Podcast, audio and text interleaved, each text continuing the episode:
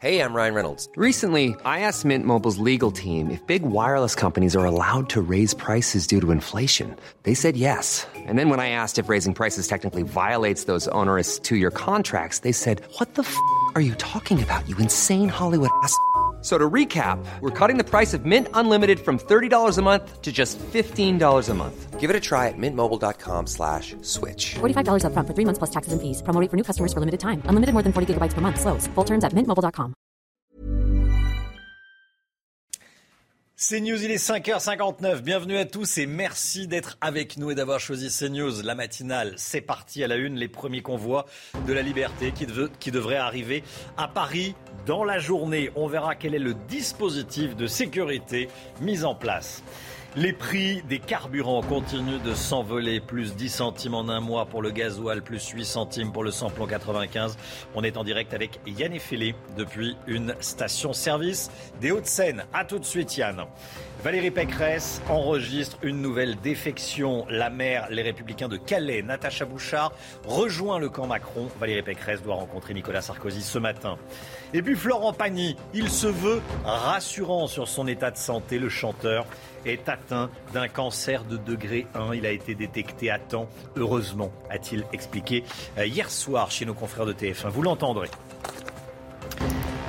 Les convois de la liberté, ils continuent de progresser, ils continuent de leur progression vers Paris. Malgré l'interdiction de la préfecture, les premiers convois devraient arriver dans la journée. Pendant ce temps, les autorités se préparent, Chana. hein. Alors on se demande quel dispositif de sécurité est prévu dans la capitale et quel maintien de l'ordre. On voit ça avec Sybille Delettre et Mathilde Ibanez. Les premiers véhicules devraient arriver dans la journée. Le convoi de la liberté s'approche de Paris malgré l'interdiction du rassemblement par la préfecture de police. Alors les autorités se préparent. L'objectif Empêcher le blocage de la capitale.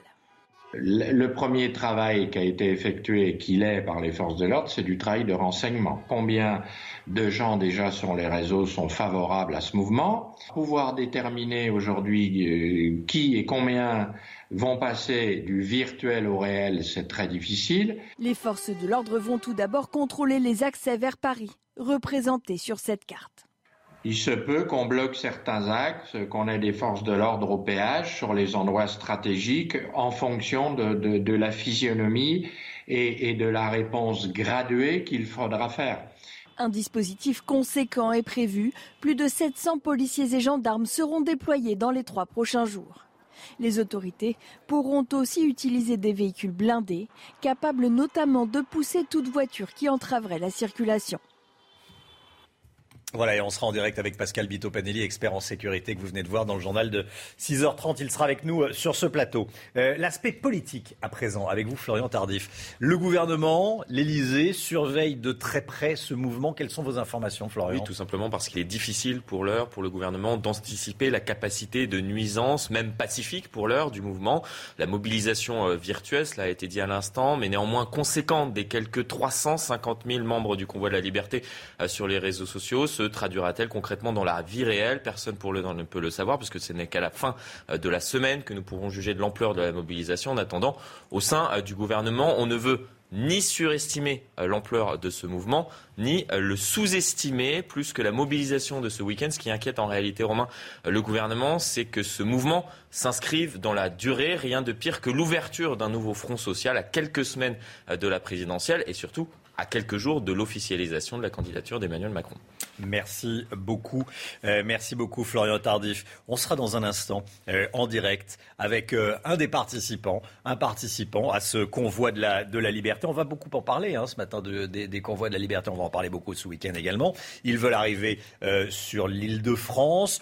Aujourd'hui, ils veulent y passer le week-end et ensuite partir vers, vers Bruxelles. On en parle tout au long de la matinale. Il y a une des revendications qui est très importante hein, parmi les, participants. C'est le prix des carburants qui battent de nouveaux records en France. Et on se penche sur les, chiffres ce matin avec vous, Chana. hein. On va regarder les évolutions ensemble. Le prix du litre de gasoil coûte en moyenne 1,72€ le litre, donc soit une augmentation de 9,7 centimes par litre en un mois. Si vous, si vous utilisez du samplon 98, vous payez en moyenne 1,85€ 5 le litre. Enfin, si vous roulez au samplon 95, vous dépensez en moyenne 1,80 euro le litre, une augmentation de 8,2 centimes le litre par mois. Yann Effelé en direct d'une station-service à Clamart dans les Hauts-de-Seine. Quels sont les, les prix là où vous vous trouvez, Yann? Eh bien Romain, ici les prix sont légèrement supérieurs à la moyenne nationale. Regardez ici euh, le panneau des prix. Le gazole vous en coûtera 1,73€. L'essence c'est 1,86€. La vraie question qui se pose ici parmi euh, les automobilistes que nous avons rencontrés, c'est combien de temps cela va-t-il durer? Combien de temps cette augmentation discontinue qui a lieu depuis euh, le début de l'année? Plus de centimes en moyenne par semaine. Eh bien combien de temps cela va-t-il durer? Jusqu'à où ça va aller? Vous voyez derrière moi la pompe 6. Une personne a fait un plein de 50 litres. Ça lui, en a, ça en a, lui a coûté 90 euh, euros. Je vous ai fait un petit euh, comparatif. L'année dernière, à la même période, ça lui aurait coûté 65 euros. Yann Effelé en direct d'une station-service des Hauts-de-Seine. Merci beaucoup. Yann, regardez la question que je vous pose ce matin euh, sur le compte Twitter de CNews. Prix record de l'essence comme l'a déjà fait Total. Les groupes pétroliers, les groupes pétroliers doivent-ils faire un effort? Vous allez sur le compte Twitter de CNews pour répondre. Les États-Unis demandent à Justin Trudeau euh, de mettre fin au convoi de la liberté. Hein. Avec le blocage d'un troisième axe frontalier avec les États-Unis, Washington appelle le Canada à employer les pouvoirs fédéraux. Les routiers ont décidé de frapper l'économie en paralysant des voies commerciales essentielles. Comme certains secteurs, comme l'industrie automobile, sont perturbés des deux côtés de la frontière. On l'a appris hier soir, un Français a été tué mardi dans une attaque terroriste au Bénin. Annonce faite par le parquet national antiterroriste qui a ouvert une enquête. Il était âgé de 50 ans. Cette embuscade a fait plusieurs morts. Ça s'est passé dans un parc naturel au nord du Bénin. Ces derniers mois, ce parc a été la cible de plusieurs attaques terroristes. Est-ce que la ville de Nantes est en train de devenir le, Marseille de l'ouest de la France? Euh, En tout cas, le sentiment et l'insécurité y est de plus en plus forte. Mercredi, un Colombien de 34 ans a été placé en garde à vue après l'agression d'une jeune femme de 18 ans à l'arme blanche et, plus globalement, les Nantais en ont de plus en plus marre de ce qui se passe dans leur ville, Chana. Hein. La victime est dans un état grave. Elle présente sept plaies, dont une hémorragique au cou. L'agression a eu lieu en plein jour, tout près du centre-ville. Sibylle de Lettres. C'est en plein cœur du centre-ville de Nantes qu'une jeune fille de 18 ans a été poignardée à plusieurs reprises samedi dernier. L'étudiante, en classe prépa scientifique, présentait sept blessures, dont une au cou. Une agression en plein jour. Dans le quartier, les habitants sont sous le choc. De quoi alimenter encore un peu plus le sentiment d'insécurité dans la sixième ville de France. Ce type de violence, malheureusement, donne une image de la ville qui est actuellement mauvaise. Les chiffres qui viennent de sortir nous montrent malgré tout une baisse d'environ 30% des violences réelles sur personnes euh, dans la rue. Donc euh, les chiffres baissent, mais le sentiment reste. D'importants moyens d'investigation ont permis d'arrêter un Colombien de 34 ans pour la députée, il faut rassurer les Nantais par une présence policière plus forte dans les rues de la ville. Euh, il y a un effort de l'État, police nationale, 150 policiers supplémentaires depuis 2017. Maintenant, c'est aussi à la ville d'aller plus loin. Elle s'est engagée à recruter des policiers municipaux. On n'y est pas. Hein. Il faut aller encore plus loin, que ce soit le matériel. Euh, D'ailleurs, la police municipale demande des brigades canines. Il faut aller plus loin sur la vidéoprotection. C'est un engagement d'ailleurs de ce contrat de sécurité intégré. Alors que les cambriolages et les violences aux personnes sont en baisse, en 2022, L'objectif des forces de l'ordre est d'harceler les points de deal pour lutter contre le trafic de drogue.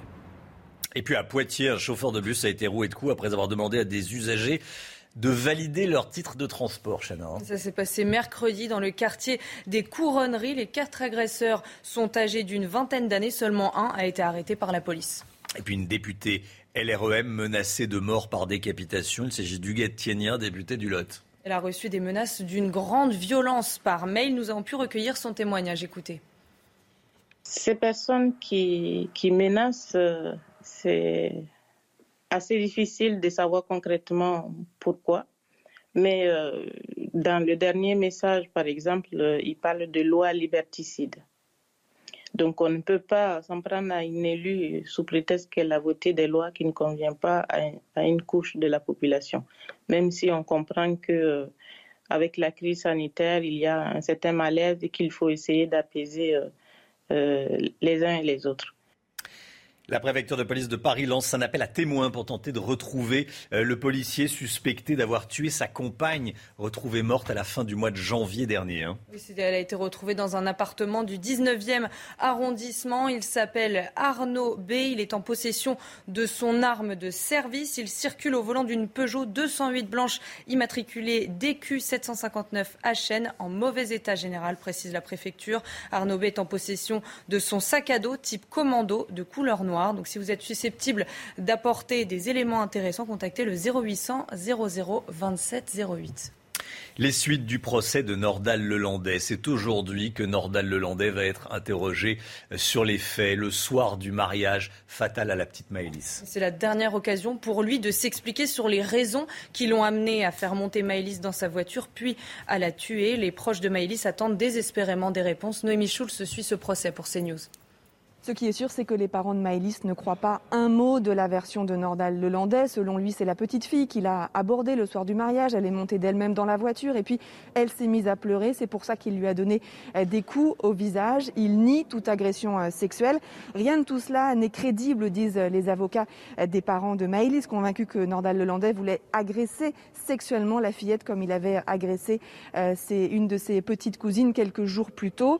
Depuis le début du procès, l'accusé a eu l'occasion de prendre la parole à de nombreuses reprises, mais sa version, elle reste la même, malgré euh, l'audition de plusieurs euh, témoins qui ont donné des versions euh, bien différentes du déroulé de la soirée, malgré la venue à la barre d'amis très proches qui lui ont demandé de parler pour pouvoir être jugé en homme compris. La sœur de Maëlys elle-même l'a imploré de dire la vérité. Nordal Lelandais reste campé sur ses positions, pas sûr que ce soit différent cet après-midi. C'est le baromètre Opinionway pour euh, CNews qu'on vous montre euh, ce matin. On vous dévoile les résultats dans la, matinale. Regardez, on le regarde ensemble. Au premier tour de l'élection présidentielle, Emmanuel Macron euh, se tasse légèrement dans les intentions de vote, 23%. Et là, c'est le second tour, hein, évidemment. 23% pour le président de la République, qui reste euh, en tête des intentions de vote au premier tour. Marine Le Pen se maintient au second tour. Elle est à 18%, juste devant Valérie Pécresse, avec 16%. Éric Zemmour est à 13%. Je vous laisse découvrir la suite du, premier tour. Les intentions de vote, alors voilà, voilà la, suite du, du premier tour. Et ensuite, Emmanuel Macron face à Marine Le Pen. Le chef de l'État serait réélu avec 57% des voix contre 43% pour la candidate du Front National. Euh, Emmanuel Macron face à Valérie Pécresse. On regarde ensemble. 54%, 46% pour Valérie Pécresse.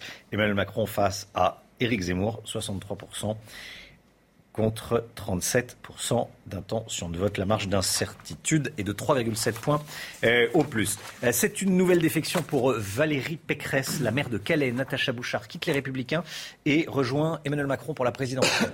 On va regarder ce qu'elle dit ensemble ce matin dans le Figaro. Je vais soutenir Emmanuel Macron. En cinq ans, on n'arrive pas au bout de ce qu'on veut faire, surtout après ce quinquennat inédit. Ce nouveau coup, euh, ce nouveau départ est un coup dur pour la campagne de Valérie Pécresse, la candidate LR à la présidentielle qui rencontre Nicolas Sarkozy ce matin. Et l'ancien président de la République n'a pas encore annoncé son soutien officiel à Valérie Pécresse. Cette rencontre intervient deux jours avant son grand meeting de campagne prévu dimanche au Zénith de Paris. Florent Pagny, Florent Pagny qui donne euh, de ses nouvelles et elles sont plutôt rassurantes. Le chanteur avait annoncé sur les réseaux sociaux qu'il était atteint d'un cancer au poumon. Hein. Il était l'invité du 20h de TF1 hier soir. Il a expliqué que sa tumeur avait heureusement été découverte euh, très tôt. Je vous propose de l'écouter.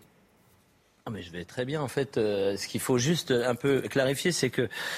Alors, ok, j'ai un problème qui est euh, la mauvaise case au début, mais après, toutes les autres cases sont plutôt bonnes, puisque je le découvre très tôt. Je suis au degré 1, donc c'est quelque chose que j'ai depuis entre 3 et 6 mois. C'est très, très jeune.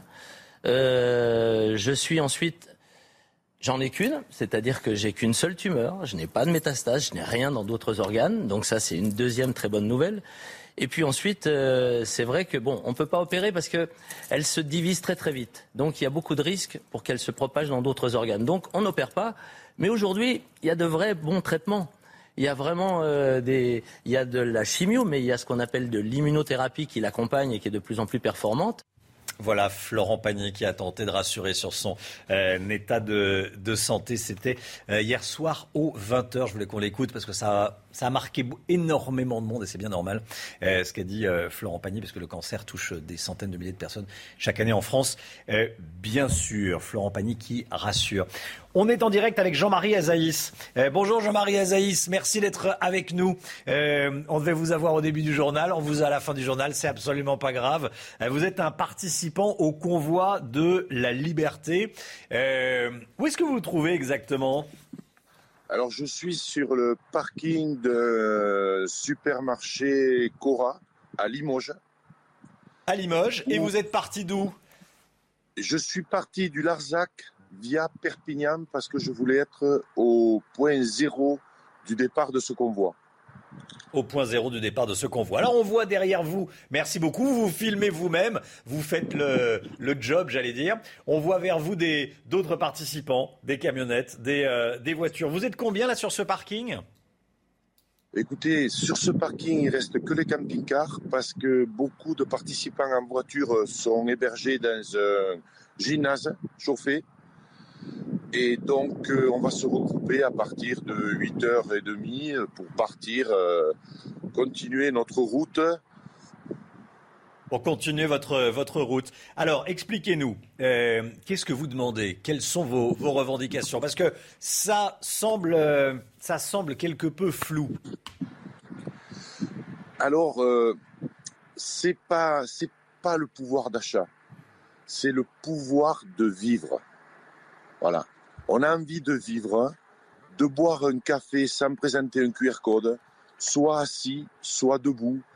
Et je tiens à remercier sur votre chaîne les Canadiens qui nous ont, euh, on peut dire, décidé à sortir de cette casserole où l'eau était tellement chaude que plus personne ne peut y rester.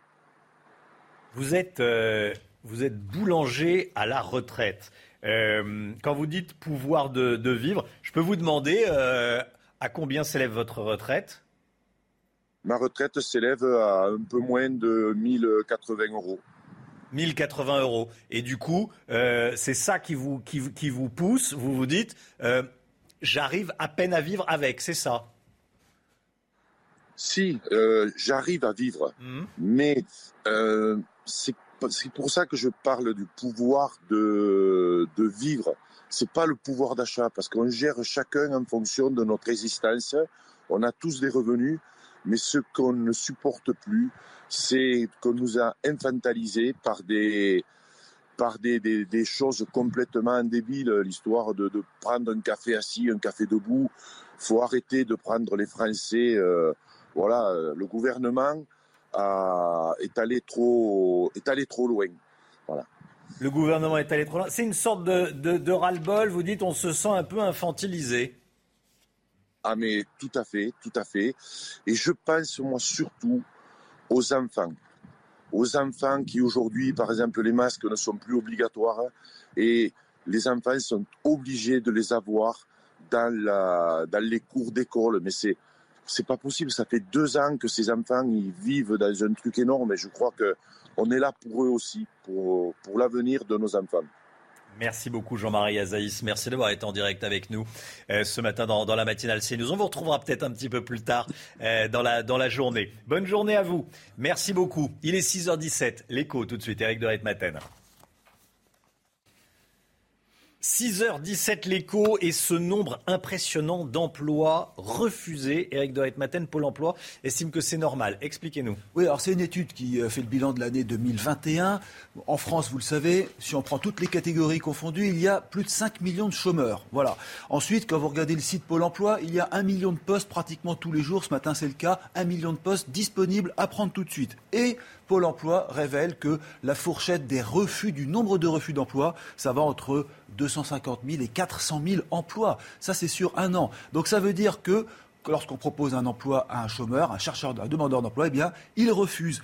Alors, bien sûr, on pourrait être choqué. Eh bien, Pôle emploi dit non. Pas de raison d'être choqué. C'est normal. L'exigence des chômeurs a augmenté. Et c'est ça qui change dans notre période actuelle. C'est qu'ils euh, sont prêts, ces chômeurs, à dire non s'ils ne sont pas assez payés. Et du coup, bah, les patrons s'adaptent. Et ce qui est tout à fait euh, extraordinaire, c'est que les patrons sont prêts. Et quand je dis les patrons, ils sont quand même un tiers à reconnaître avoir augmenté le salaire des demandeurs d'emploi pour justement les faire venir. Et ils sont, tenez-vous bien, prêts à recruter des personnes moins formées, moins expérimentées, parce qu'il y a une pénurie de main-d'œuvre. Ça se ressent tous les jours. Pas de boulanger. On voyait le monsieur qui était ancien boulanger. Ben, on cherche des boulangers avec parfois des salaires intéressants. Je vous le dis franchement. Dans le BTP, pareil. Et puis également dans la restauration. Salaire intéressant, combien? Ah bah écoutez, j'ai ma boulangère en bas de chez moi, elle recrute actuellement à, à 4000 euros. C'est pas compliqué. Vous voyez, c'est quand même pas rien, hein, je vous le dis très franchement. Euh, ah oui, non, mais c'est vraiment parce que c'est des boulangers pâtissiers. 4 000 euros net non, brut. Ah, attendez, en France, il y a quand même des, charges sociales, vous le savez bien. Hein. Alors, je veux dire que euh, au, MEDEF, bien sûr, ça passe pas tout ça, parce que le MEDEF dit on pourrait avoir une croissance meilleure que prévu. Je rappelle que l'an dernier, on a fait 8% de croissance. Cette année, on va vers 4, d'après les prévisions du gouvernement. Vous voyez, on est deux fois moins en dessous euh, de l'an dernier, parce que justement la main-d'œuvre n'est pas au rendez-vous, parce qu'il y a aujourd'hui des demandeurs d'emploi qui ne prennent pas les postes. On a envie de dire, bon allez, tous au travail pour que ça redémarre vraiment. C'est enfin le vœu euh, du MEDEF et puis surtout, euh, euh, j'allais dire, des entreprises qui vraiment cherchent ardemment de la main-d'œuvre. C'est News, c'est News, il est 6h19, restez bien avec nous. Eh, on est bien ensemble. On va euh, beaucoup parler ce matin évidemment des convois de la liberté. On était en direct il y a quelques instants euh, avec un boulanger à la retraite depuis un parking de Limoges. Voilà, euh, certains dormaient encore, lui était réveillé pour nous, pour vous. Eh, on sera en direct avec d'autres participants. Un dispositif va être mis en place pour empêcher les participants de bloquer la région Île-de-France. On sera également à 6h30 avec un expert de la sécurité. Comment fait-on pour empêcher un tel convoi qui euh, se dirige Enfin, ces convois qui se dirigent vers la, vers la capitale? Restez bien avec nous sur CNews. À tout de suite. Bon réveil. Rendez-vous avec Pascal Pro dans l'heure des pros, du lundi au vendredi de 9h à 10h30. C'est News, il est 6h26. Le sport, tout de suite, avec euh, Nantes qui a battu Bastia 2-0 hier soir en quart de finale de la Coupe de France. Et ça y est, on a le carré final de cette Coupe de France. Les Nantais rejoignent Monaco en demi-finale. La rencontre aura lieu soit le 2, soit le 3 mars prochain. C'est encore à déterminer. Et puis dans l'autre demi-finale, on retrouvera Versailles, le petit pousset de la compétition face à Nice. Le temps, comme tous les matins, et on commence avec la météo des neiges. Regardez. Alexandra Blanc, vous nous emmenez dans la Marne. Oui, on prend la direction de Champignol avec d'excellentes conditions. Regardez ces images qui donnent envie d'aller à la campagne avec donc un ciel dégagé. Côté température, ça va un petit peu baisser aujourd'hui. En tout cas, on va retrouver ce contraste entre le nord et le sud. Mais pour une fois, on va échanger les rôles aujourd'hui puisque plus vous irez vers le sud, plus vous aurez un temps mitigé. En revanche, sur le nord, eh bien, les conditions météo vont rester très agréables avec une petite poussée anticyclonique. Alors ce matin, on retrouve de la pluie, mais également de la neige entre les Pyrénées, le Massif central ou encore les Alpes au-delà de 800-900 mètres d'altitude. Un petit peu de vent toujours en Méditerranée, donc conséquence ciel parfaitement dégagé. On a un peu de brouillard actuellement sur le nord-ouest ou encore en remontant vers les Ardennes. Dans l'après-midi, la perturbation de ce matin se disloque. On va retrouver néanmoins quelques nuages, hein, toujours sur les mêmes régions, entre l'Auvergne, le Lyonnais ou encore en remontant vers les Alpes. Beaucoup de vent également sur le couloir rhodanien, mais plus vous irez vers le nord, plus vous aurez un temps lumineux. Côté température, ça baisse un petit peu à la faveur d'un ciel dégagé ce matin. Deux petits degrés en moyenne à Paris, retour de quelques gelées en Champagne, 7 degrés à Toulouse. Et dans l'après-midi, eh bien, les températures s'orientent un petit peu à la baisse avec 7 degrés en moyenne pour euh, Reims. On retrouve 11 degrés dans le sud-ouest, 17 degrés euh, pour Montpellier ou encore 16 degrés à Perpignan. Température beaucoup plus printanière dans le sud. La suite du programme, belle journée de samedi. Il faudra en profiter puisque dimanche, les conditions météo vont se dégrader avec l'arrivée d'une nouvelle perturbation. CNews, il est 6h29. Bienvenue à tous et merci d'être avec nous, d'avoir choisi CNews pour démarrer votre journée. À la une, les premiers convois de la liberté euh, qui euh, devraient arriver à Paris dans la journée. On sera dans un instant avec euh, un participant, Sylvain Bress, chauffeur routier, qui participe à un des convois. Et puis on accueille sur le plateau Pascal Bito-Panelli. Bonjour Pascal Bito-Panelli. Vous êtes expert en sécurité. On va voir quel dispositif des forces de l'ordre peut être mis en place pour accueillir ces convois. Dans l'actualité également, les prix des carburants, ils continuent de s'envoler. Plus 10 centimes en un mois pour le gasoil, plus 8 centimes en un mois pour le samplon 95. Toutes les augmentations dans ce journal. Et puis Valérie Pécresse qui enregistre une nouvelle défection. La mère Les Républicains de Calais, Natacha Bouchard, rejoint le camp Macron. Valérie Pécresse doit rencontrer Nicolas Sarkozy. Ce matin, Florian Tardif avec nous en plateau. Les convois de la liberté qui continuent leur progression vers Paris malgré l'interdiction de la préfecture, les premiers devraient arriver dans la journée, Chana. Hein. Et des convois sont arrivés hier soir à Tours et à Limoges. Regardez cette séquence, ils préviennent Paris qu'ils arrivent.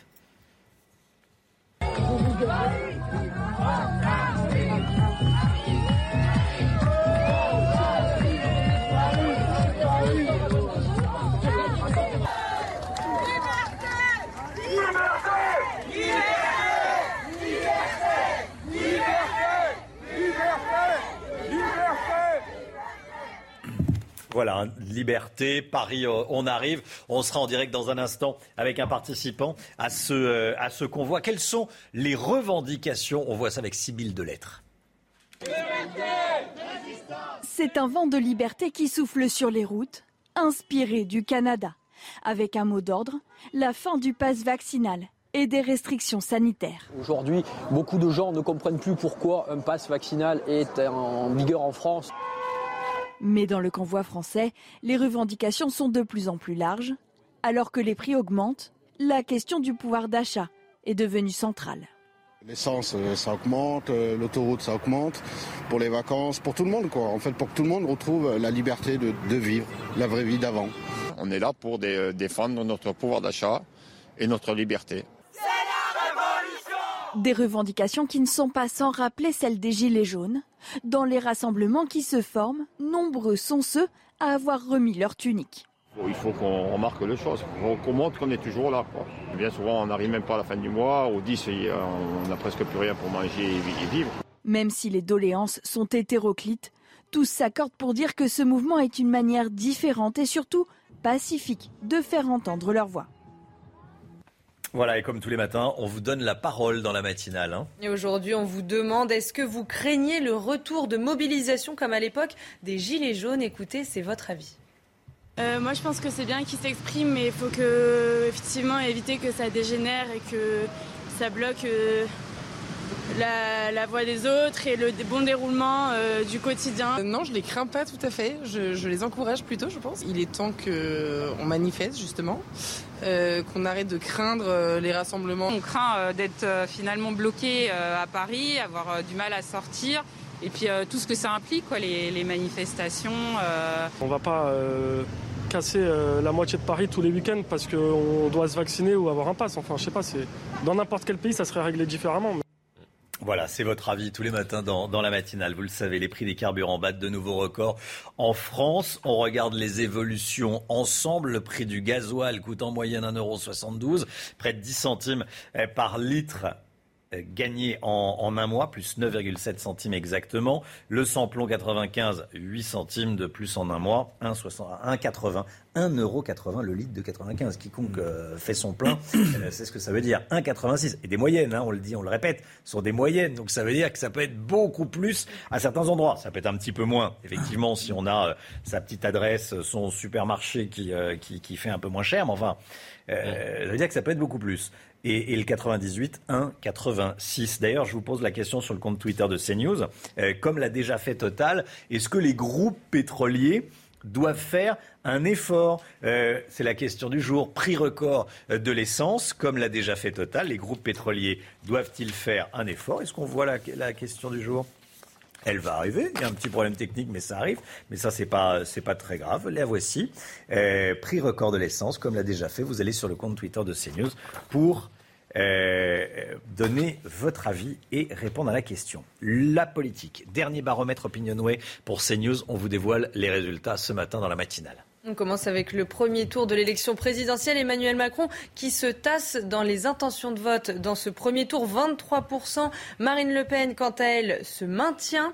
Euh, au second tour, elle est à 18%, juste devant euh, Valérie Pécresse avec 16%. Éric Zemmour est à 13%. Jean-Luc Mélenchon, 10%. Yannick Jadot, 6%. Et je vous laisse regarder les autres résultats pour les autres candidats. Les intentions de vote au second tour. Maintenant, Emmanuel Macron face à Marine Le Pen. Le chef de l'État serait réélu avec 57% des voix contre 43% pour Marine Le Pen. Emmanuel Macron face à Valérie Pécresse, 54% pour Emmanuel Macron et 46% pour Valérie Pécresse. Et en fin dernier scénario, Emmanuel Macron face à Éric Zemmour, 63% pour le chef de l'État et 37% pour Éric Zemmour. Nouvelle défection pour Valérie Pécresse. La maire de Calais, euh, Natacha Bouchard, quitte les Républicains. Elle le dit dans le Figaro. Elle quitte les Républicains et rejoint le camp Macron pour la présidentielle. Je vais soutenir Emmanuel Macron. En cinq ans, on n'arrive pas au bout de ce qu'on veut faire, surtout après ce quinquennat inédit, dit Natacha Bouchard. Nouveau coup dur pour Valérie Pécresse qui, Florian Tardif, rencontre l'ancien président de la République, Nicolas Sarkozy, ce matin. Hein. Oui, lorsqu'on a rendez-vous avec Nicolas Sarkozy, on se tait et on écoute. Voici comment me résume euh, les entretiens que les élus de droite avaient avec l'ancien euh, chef de l'État. Voici comment me résumer euh, ces entretiens proches de Valérie Pécresse. Donc, bien évidemment, il ne s'agit pas d'un entretien comme les autres ici. L'ancien chef de l'État reçoit la candidate officielle de la droite. Néanmoins, cet entretien ne devrait pas déroger à la règle que j'exposais à l'instant. L'entourage de Nicolas Sarkozy glisse même qu'il va la recevoir en mode coach, en mode coach et même, je pourrais dire, en mode cash, tout simplement parce que l'ancien président de la République est peu tendre avec Valérie Pécresse en coulisses, qu'il estime inexistante dans cette campagne, très techno, sans créativité. Comprenez qu'il est peu probable que Valérie Pécresse ressorte de cet entretien en annonçant que Nicolas Sarkozy la soutiendra officiellement dans cette campagne à la présidentielle, soutien qui serait pourtant très précieux euh, pour Valérie Pécresse, pour celle qui peine à imprimer à droite en ce moment. Merci beaucoup, Florian Tardif. Euh, c'est compliqué au Rassemblement national à Marseille. Le sénateur RN Stéphane Ravier quitte toutes les instances nationales du parti Chana. Hein. Oui, après un conflit au sein du conseil municipal de Marseille, il reproche au parti d'avoir exclu une élue parce qu'elle a donné son parrainage à Éric Zemmour pour la présidentielle. Stéphane Ravier qui a décidé de lancer son propre mouvement local qu'il a appelé Marseille d'abord. Cédric Jubilard. Il va être entendu euh, pour la troisième fois aujourd'hui. Le suspect numéro un dans l'affaire de la disparition de sa femme Delphine sera entendu par les juges d'instruction de Toulouse dans la journée. Hein. Son interrogatoire va porter sur les aveux qu'il aurait fait à l'un de ses codétenus. Cédric Jubilard lui aurait avoué être l'auteur du meurtre de sa femme, Mathieu Devez. Au cœur de ce nouvel interrogatoire de Cédric Jubilard, les propos rapportés aux gendarmes par son ancien voisin de cellule. Selon cet homme récemment sorti de prison, Cédric Jubilard lui aurait confié être l'auteur du meurtre de sa femme Delphine.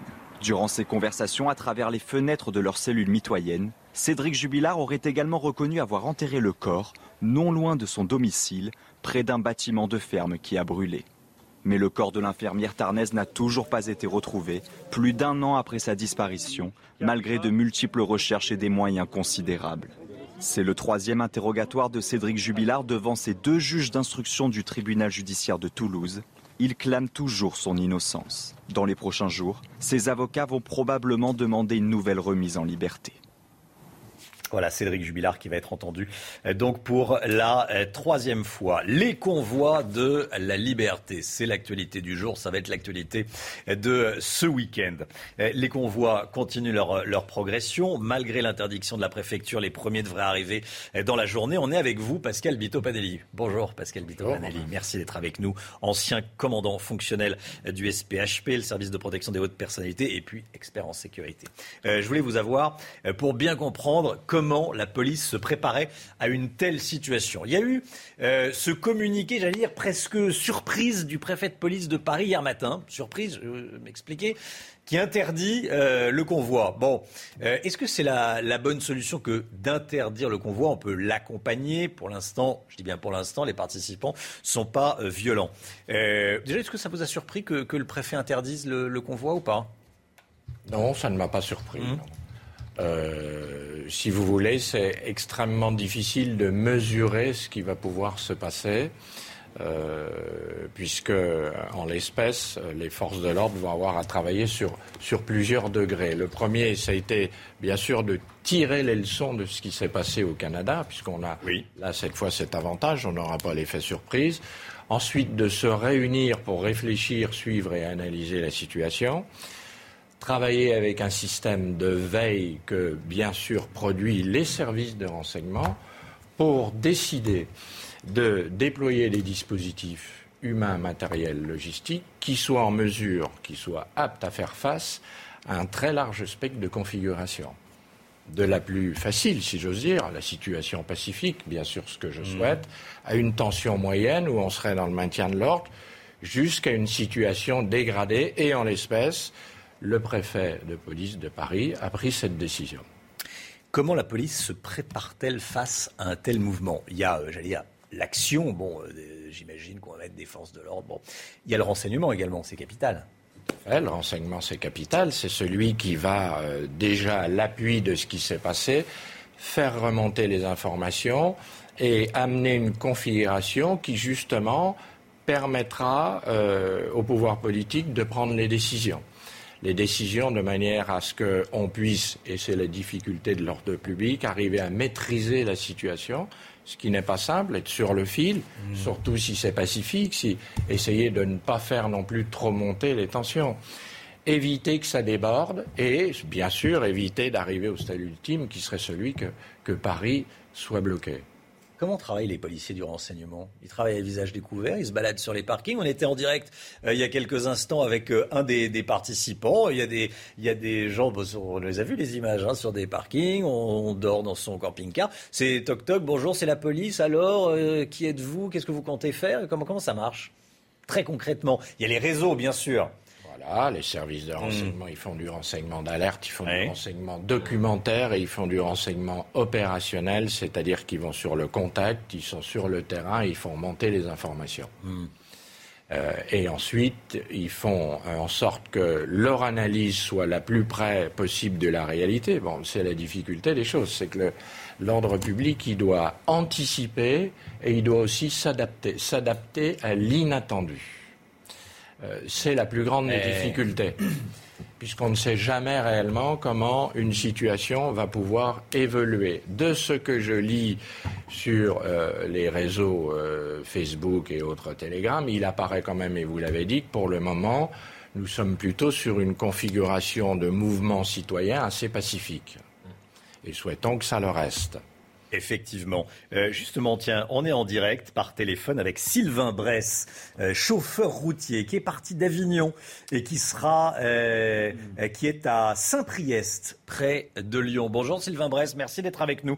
Vous êtes, chauffeur routier. On, parlait de l'aspect sécurité. Là, vous, vous nous entendiez. Peut-être l'aspect sécurité. Vous êtes pacifique. On est d'accord? Vous confirmez? Ah, je confirme totalement, oui c'est vraiment le, pacifisme à l'absolu. Voilà. Pacifisme absolu. Euh, vous êtes combien sur le sur le Vous êtes sur un parking, j'imagine là?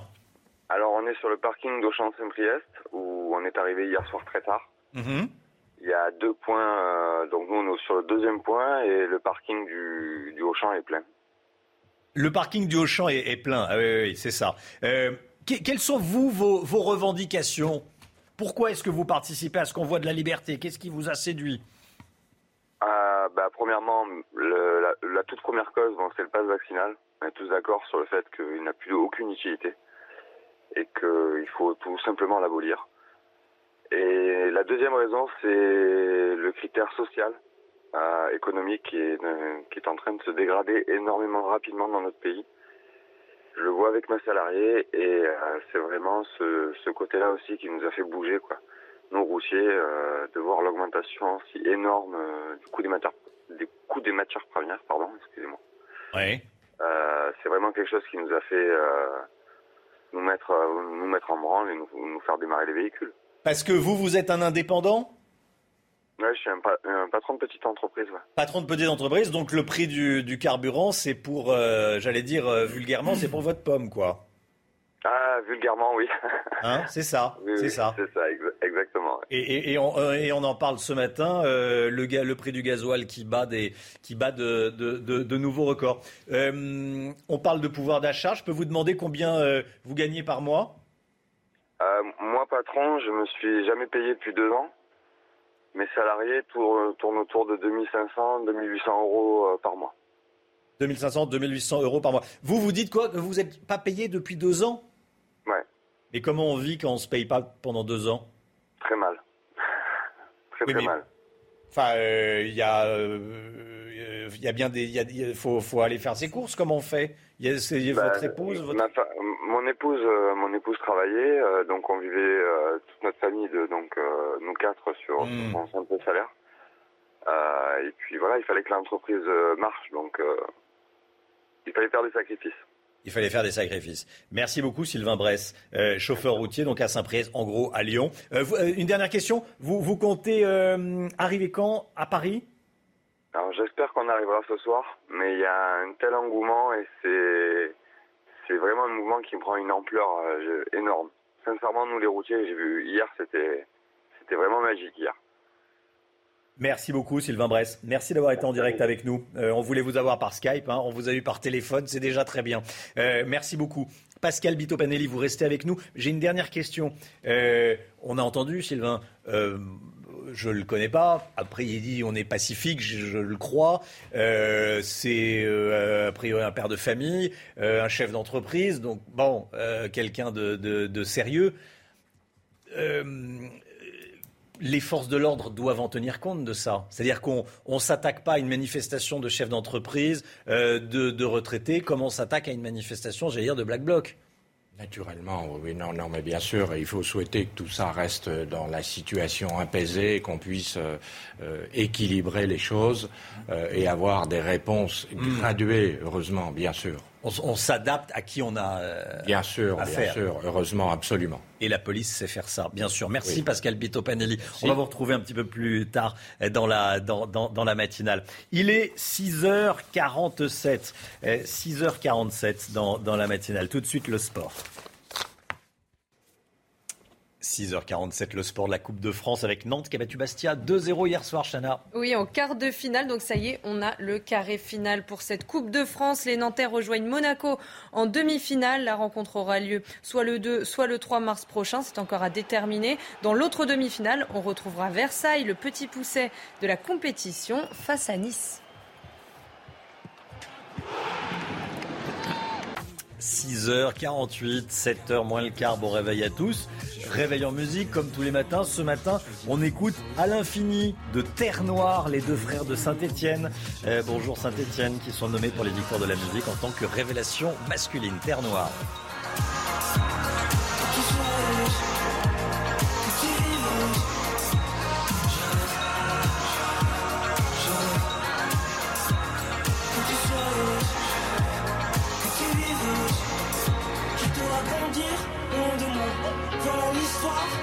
Ça à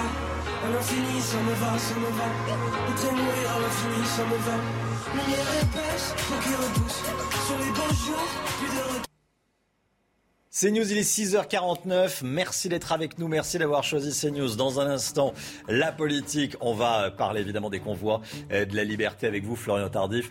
Euh, on verra euh, comment le gouvernement surveille ces convois. Y a-t-il un risque d'enlisement quel est le niveau de risque d'enlisement On verra ça avec vous, eh, Florian, dans, un instant. Et puis dès le début du journal de 7h, on sera en direct eh, d'un de ces euh, convois, d'un de ces rassemblements qui va à nouveau s'ébranler direction la capitale. Restez bien avec nous sur CNews. Bon réveil à tous, à tout de suite. Rendez-vous avec Jean-Marc Morandini dans Morandini Live, du lundi au vendredi, de 10h30 à midi. C'est News, 6h55, 7h-5, la politique avec Florian Tardif. Florian, alors que les membres du convoi de la liberté euh, convergent vers Paris, on est en direct avec des participants à cette euh, manifestation ce matin. Euh, Florian, est-ce que ce mouvement pourrait ouvrir un nouveau front social à deux mois du premier tour de la présidentielle? Il est encore trop tôt pour le dire, Romain. Cependant, cette question tarot de l'exécutif, ce convoi de la liberté, mouvement composé euh, de membres au profil hétérogène et aux revendications protéiformes, est une forme de synthèse entre le mouvement euh, des Gilets jaunes et les manifestations organisées depuis plusieurs mois contre la politique du gouvernement. notamment en matière sanitaire. Concrètement, le convoi de la liberté est une sorte de conglomérat de militants unis par une idée, celle d'être les victimes désignées de notre société, victimes de la politique, donc du gouvernement contre les personnes non vaccinées notamment, et victimes du système capitaliste dont ils estiment être les laissés pour contre, car si les restrictions sanitaires représentent le sujet dominant au sein des conversations sur les réseaux sociaux, le coût de la vie, avec notamment le prix de l'essence, revient de manière régulière. Ce convoi de la liberté est une nouvelle forme, résume à l'un des représentants du mouvement d'exprimer ainsi un ras-le-bol général. Le gouvernement est inquiet?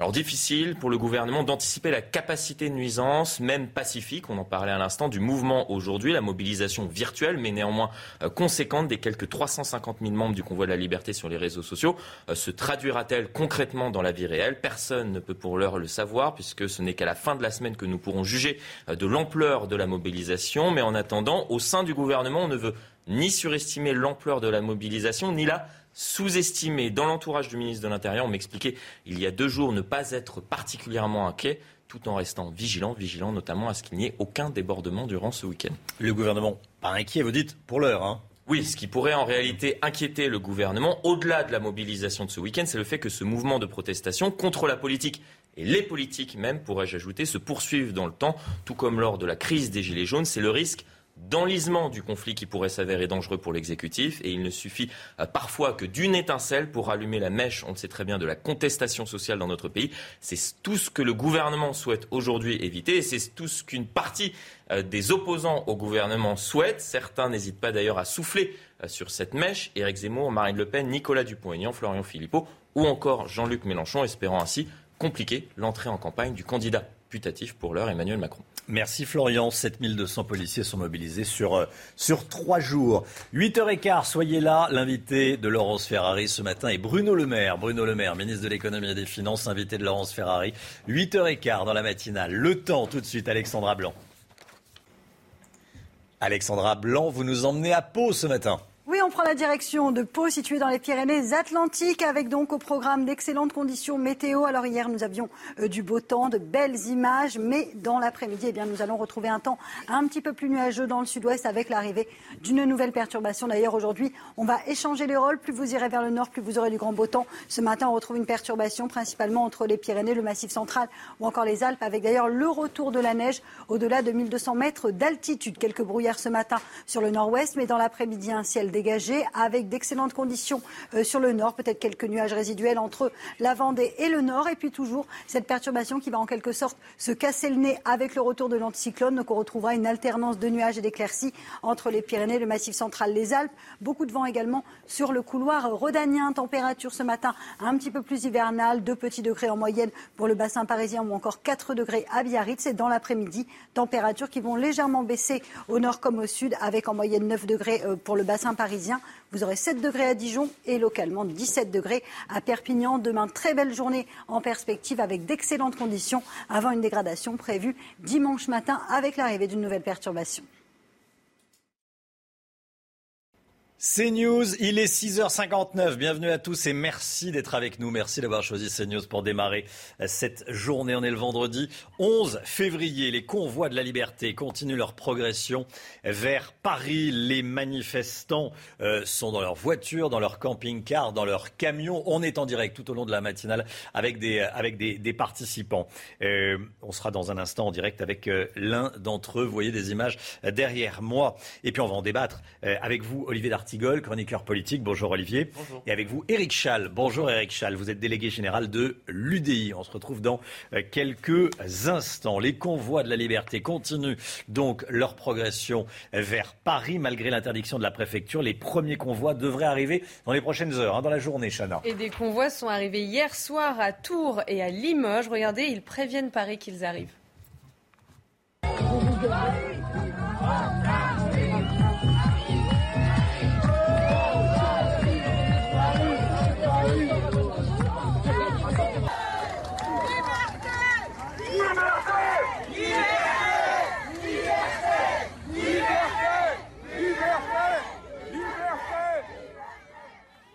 Voilà, liberté, Paris, Paris, on arrive. Pendant ce temps, les autorités se préparent. Quel dispositif des forces de l'ordre est-il prévu dans la capitale? Quel maintien de l'ordre? On voit ça avec Sybille Delettre et Mathilde Ibanez. Les premiers véhicules devraient arriver dans la journée. Le convoi de la liberté s'approche de Paris malgré l'interdiction du rassemblement par la préfecture de police. Alors les autorités se préparent. L'objectif, empêcher le blocage de la capitale. Le premier travail qui a été effectué, qu'il est par les forces de l'ordre, c'est du travail de renseignement. Combien de gens déjà sur les réseaux sont favorables à ce mouvement? Pouvoir déterminer aujourd'hui euh, qui et combien vont passer du virtuel au réel, c'est très difficile. Les forces de l'ordre vont tout d'abord contrôler les accès vers Paris, représentés sur cette carte. Il se peut qu'on bloque certains axes, qu'on ait des forces de l'ordre au péage sur les endroits stratégiques en fonction de, la physionomie et, et de la réponse graduée qu'il faudra faire. Un dispositif conséquent est prévu. Plus de 700 policiers et gendarmes seront déployés dans les trois prochains jours. Les autorités pourront aussi utiliser des véhicules blindés, capables notamment de pousser toute voiture qui entraverait la circulation. Et nous sommes en direct avec Nicolas Borat, qui est gérant d'une société de transport routier, parti de Perpignan, et vous êtes euh, aux alentours de, Limoges. Hein. C'est bien ça, Nicolas Borat? Oui, bonjour. Bonjour. Vous êtes, euh, vous êtes à Limoges dans un, dans un, sur, sur un parking. Vous êtes euh, gérant d'une société de transport routier. Vous êtes combien là autour? Oh, Il y a plusieurs centaines de véhicules autour de moi. Je ne saurais pas trop les compter, mais il y a énormément de monde.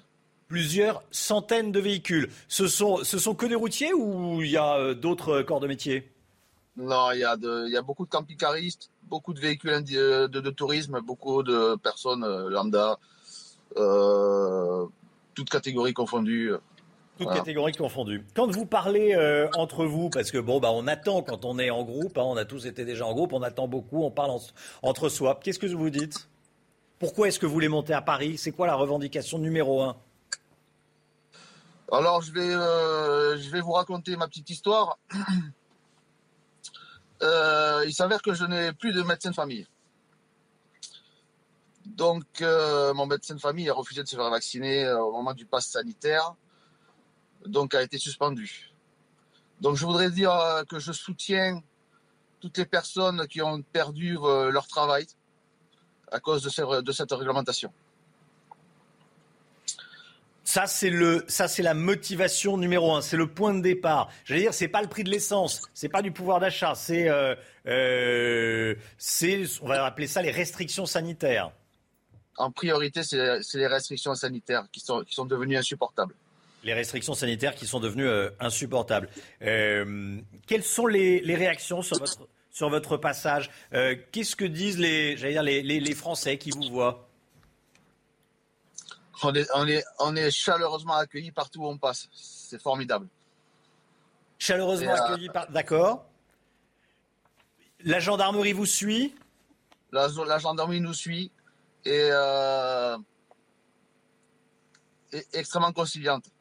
Ah. Ça se passe très très bien. C'est-à-dire très concrètement? Euh, on, se passe des bons jours et euh, c'est très, très, très amical.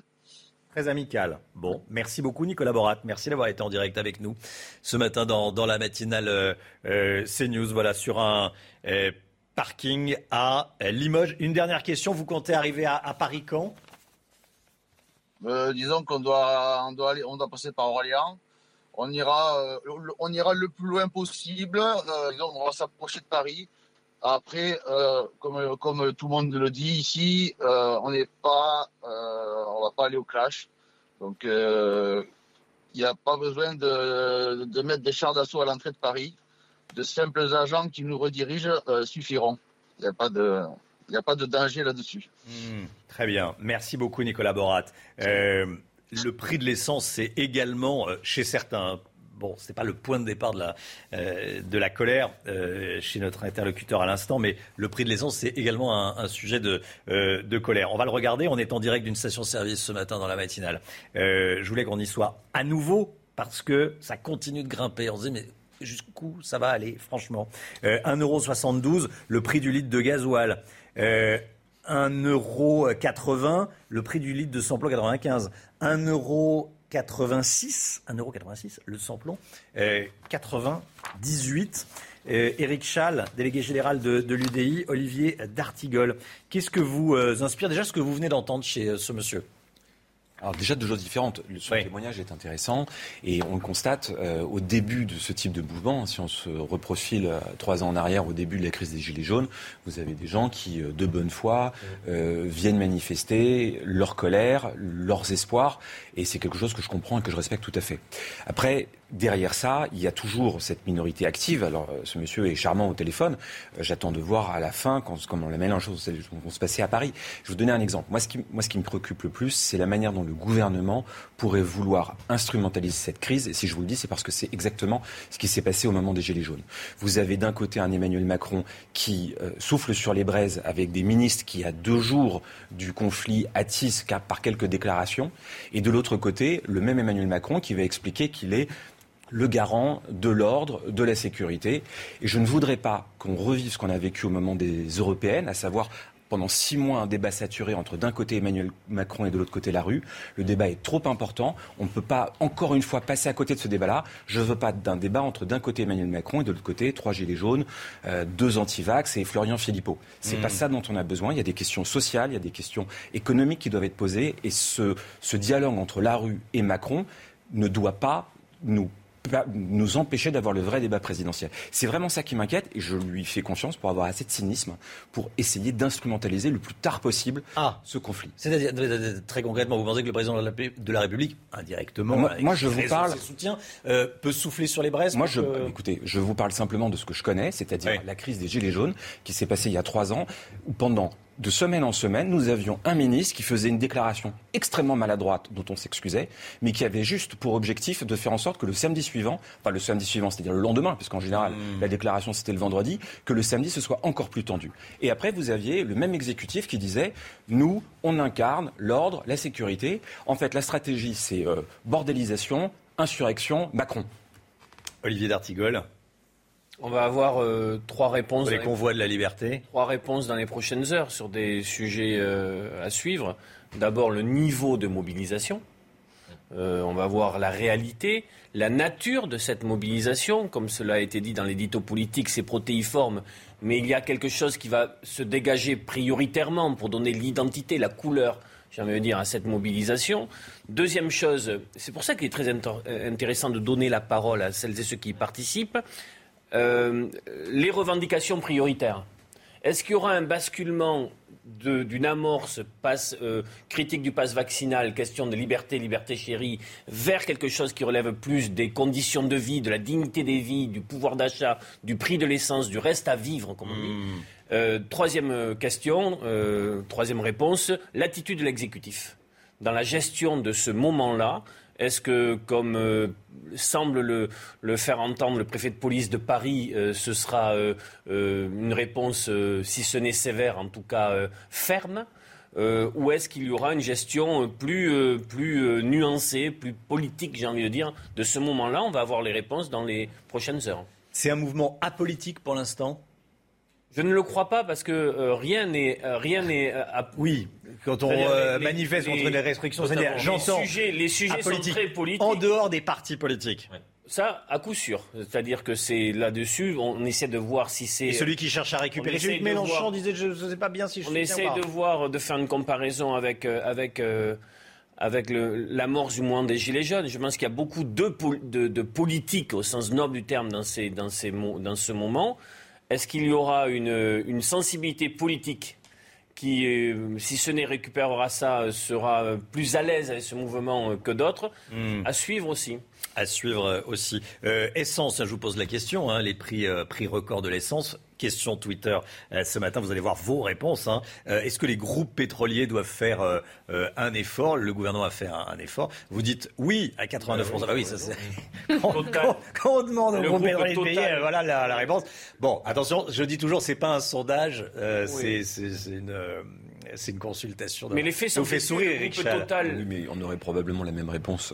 Avec un sondage, à mon avis, pas loin, en tout cas. À Voulez-vous de l'argent La réponse est oui. Alors, plus sérieusement, il y a le ministre de l'économie euh, qui sera l'invité de Laurence Ferrari à, 8h15. Le gouvernement doit, doit réagir à ce prix de l'essence, là Mais le ministre de l'économie avait dit si le dispositif qui avait été annoncé euh, n'est pas suffisant. On peut euh, réfléchir à euh, d'autres mesures. De mémoire, elle avait dit d'autres mesures. De fait, le dispositif gouvernemental qui a été, qui a été mobilisé pour répondre semble insuffisant, puisque le mmh. prix à la pompe devient, atteint des niveaux peu soutenables. Total Energy, c'est un problème dans notre pays, a donné ses résultats pour l'année passée qui sont des résultats mirobolants.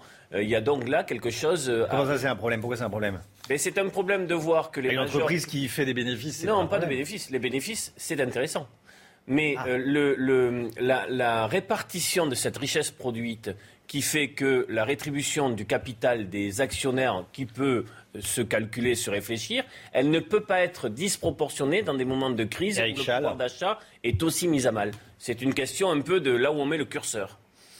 Oui, euh, bien entendu. D'abord, il, y a deux choses immédiatement. Je pense que la proposition qu'on a formulée, en tout cas avec Valérie Pécresse, à savoir de, de, partir sur un forfait kilométrique euh, qui permettrait de, mieux prendre en charge euh, ces dépenses d'énergie pour les gens qui travaillent, ce serait absolument essentiel parce que le plus gros des dépenses d'énergie, enfin des dépenses de consommation d'essence, de, c'est des gens qui travaillent, c'est les, migrations quotidiennes pour aller sur son lieu de travail ou quand on est comme ça, enfin, des représentants ou les transports routiers, voilà, qui ne peuvent pas faire autrement. Donc là, c'est la priorité. La deuxième chose, j'ai envie de vous dire, on est à, quelques semaines d'une élection présidentielle.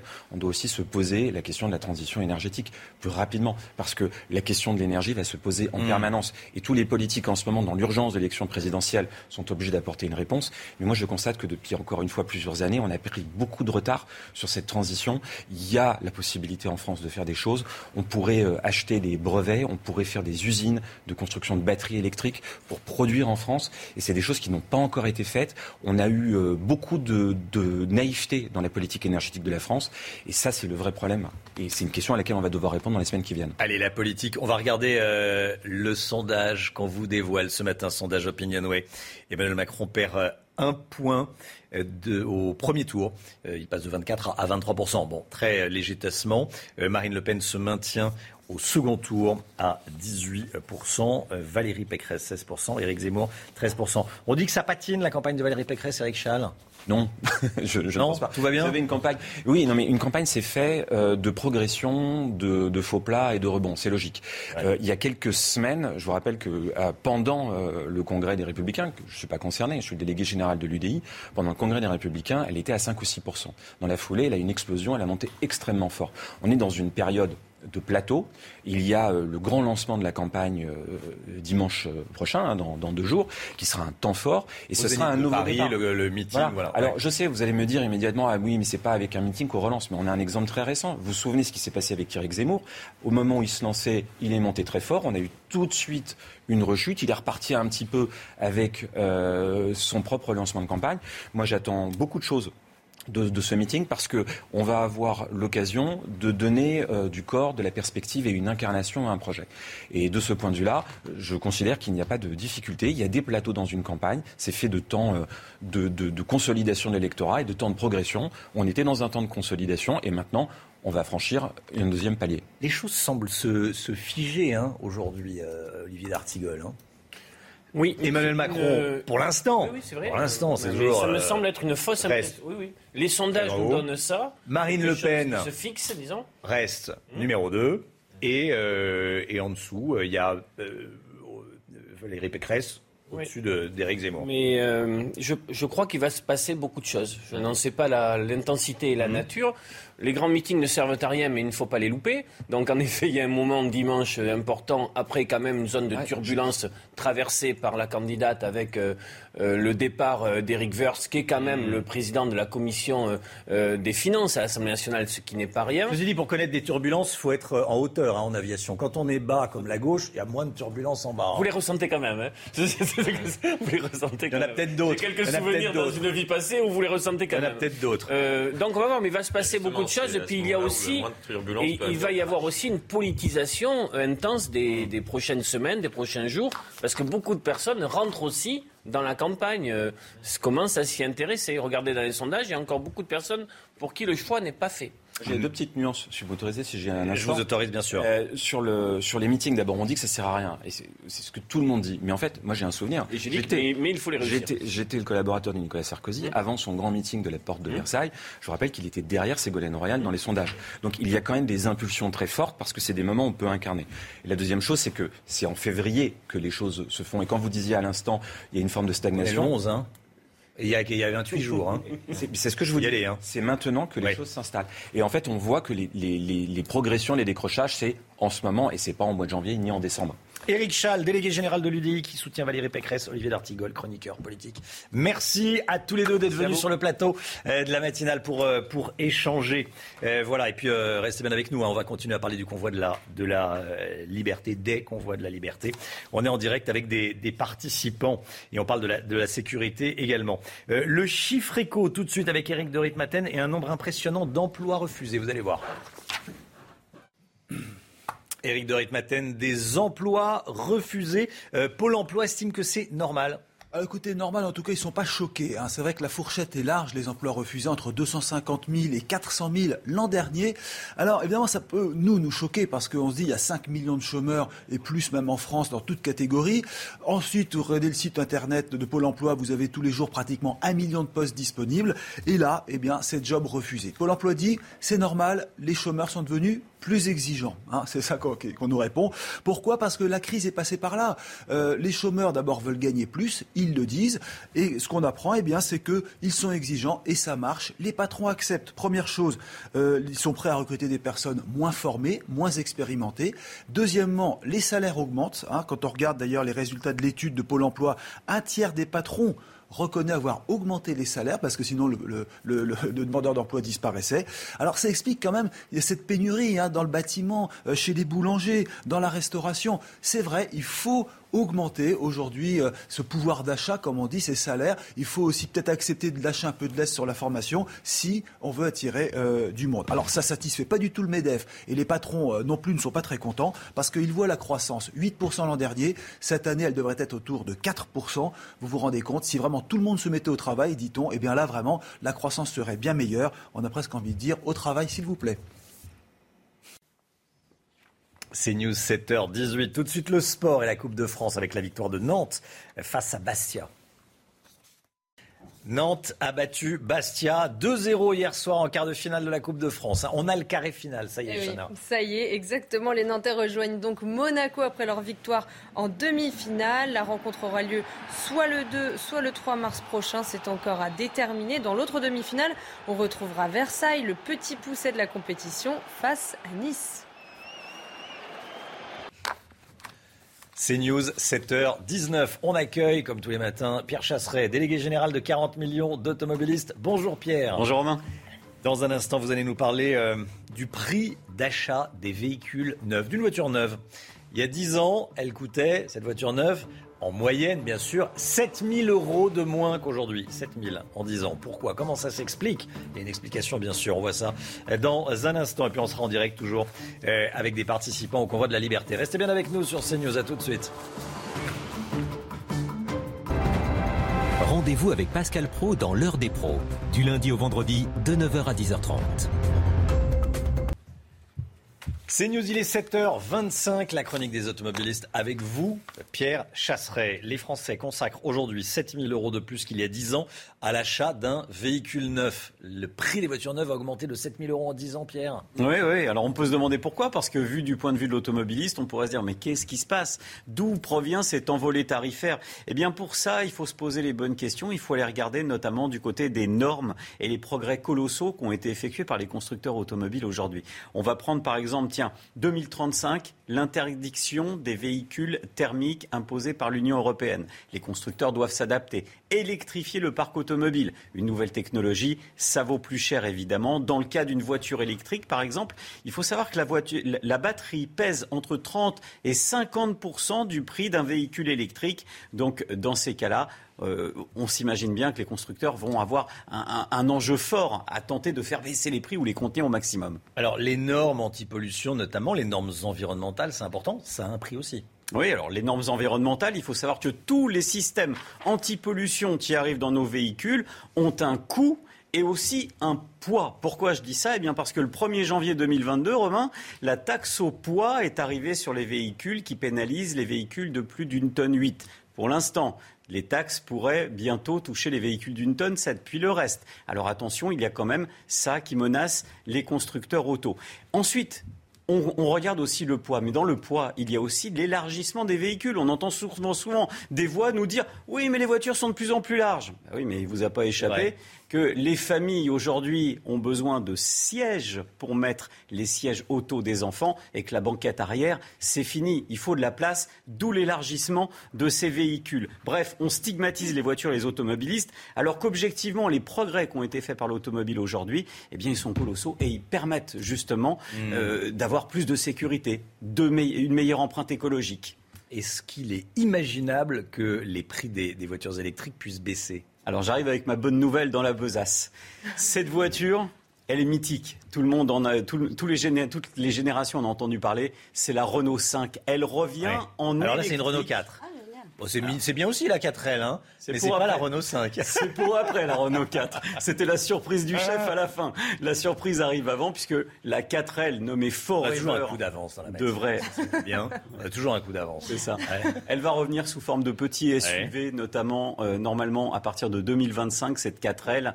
Et puis il y a donc cette Renault 5 mythique qui revient avec une promesse, la promesse du véhicule électrique qui se démocratise, qui permettra aux usagers comme vous, comme moi, de peut-être réussir à accéder au véhicule électrique en levant tous les points qui étaient les Quand et combien la Renault 5 Ah ben c'est ça.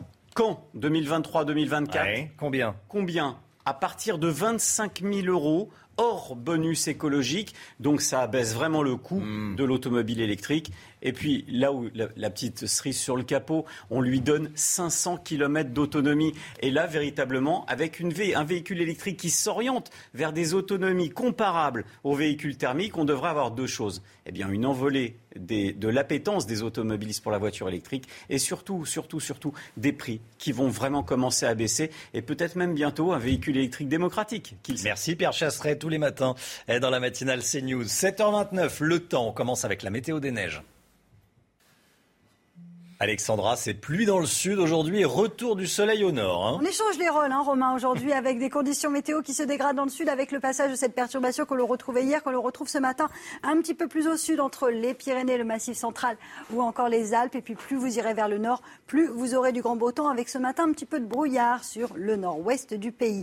Le vent se maintiendra cet après-midi en Méditerranée, du vent sur le couloir rhodanien ou encore autour du golfe du Lion. Et puis petit à petit, la perturbation se disloque avec une alternance de nuages et entre les Pyrénées, le Massif central ou encore les Alpes, avec d'ailleurs un petit peu de neige. Ça va faire du bien puisque la neige avait fondu. Les températures ce matin, beaucoup plus fraîches, températures qui baissent un peu, de petits degrés en moyenne pour Paris, 4 degrés euh, pour Toulouse ou encore 0 degrés à Rennes. Et dans l'après-midi, les températures vont baisser également, 7 degrés en Bourgogne ou encore à Besançon.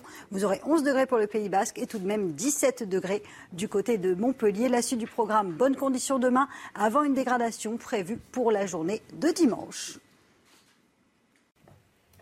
C'est News, bienvenue à tous et merci d'être avec nous. Merci de nous avoir choisis pour démarrer cette journée. Soyez là à 7h50, le procès de Nordal Lelandais qui va être interrogé sur les faits aujourd'hui. Dernière occasion pour lui de s'expliquer sur les raisons qui l'ont euh, amené à tuer euh, Maëlys, si tant est qu'il puisse y en avoir. Euh, dernière occasion pour lui de, s'expliquer sur les, sur les faits et de se livrer. On sera avec Noémie Schulz euh, qui suit ce procès euh, pour CNews. L'édito politique avec Agnès Verdier-Molinier. Euh, Agnès, vous allez nous dire il faut plus de milliardaires et de millionnaires en France. Oui, oui, vous avez bien entendu. Il faut plus de milliardaires et de millionnaires en France, nous dira Agnès. Euh, vous allez vous, hein vous allez vous expliquer euh, dans, un instant vos arguments dans, quelques instants, Agnès. Bonjour et, à tout de suite. Et puis euh, le dernier film de Jean-Pierre Jeunet sur Netflix, ça s'appelle Big Bug et on en parle avec qui Avec Olivier Benkemoun, bien sûr. Les convois de la liberté, ils continuent leur progression vers Paris malgré l'interdiction de la préfecture. Les premiers convois devraient arriver dans la journée, Chana. Hein. Et des convois sont arrivés hier soir à Tours et à Limoges. Regardez, ils préviennent Paris qu'ils arrivent.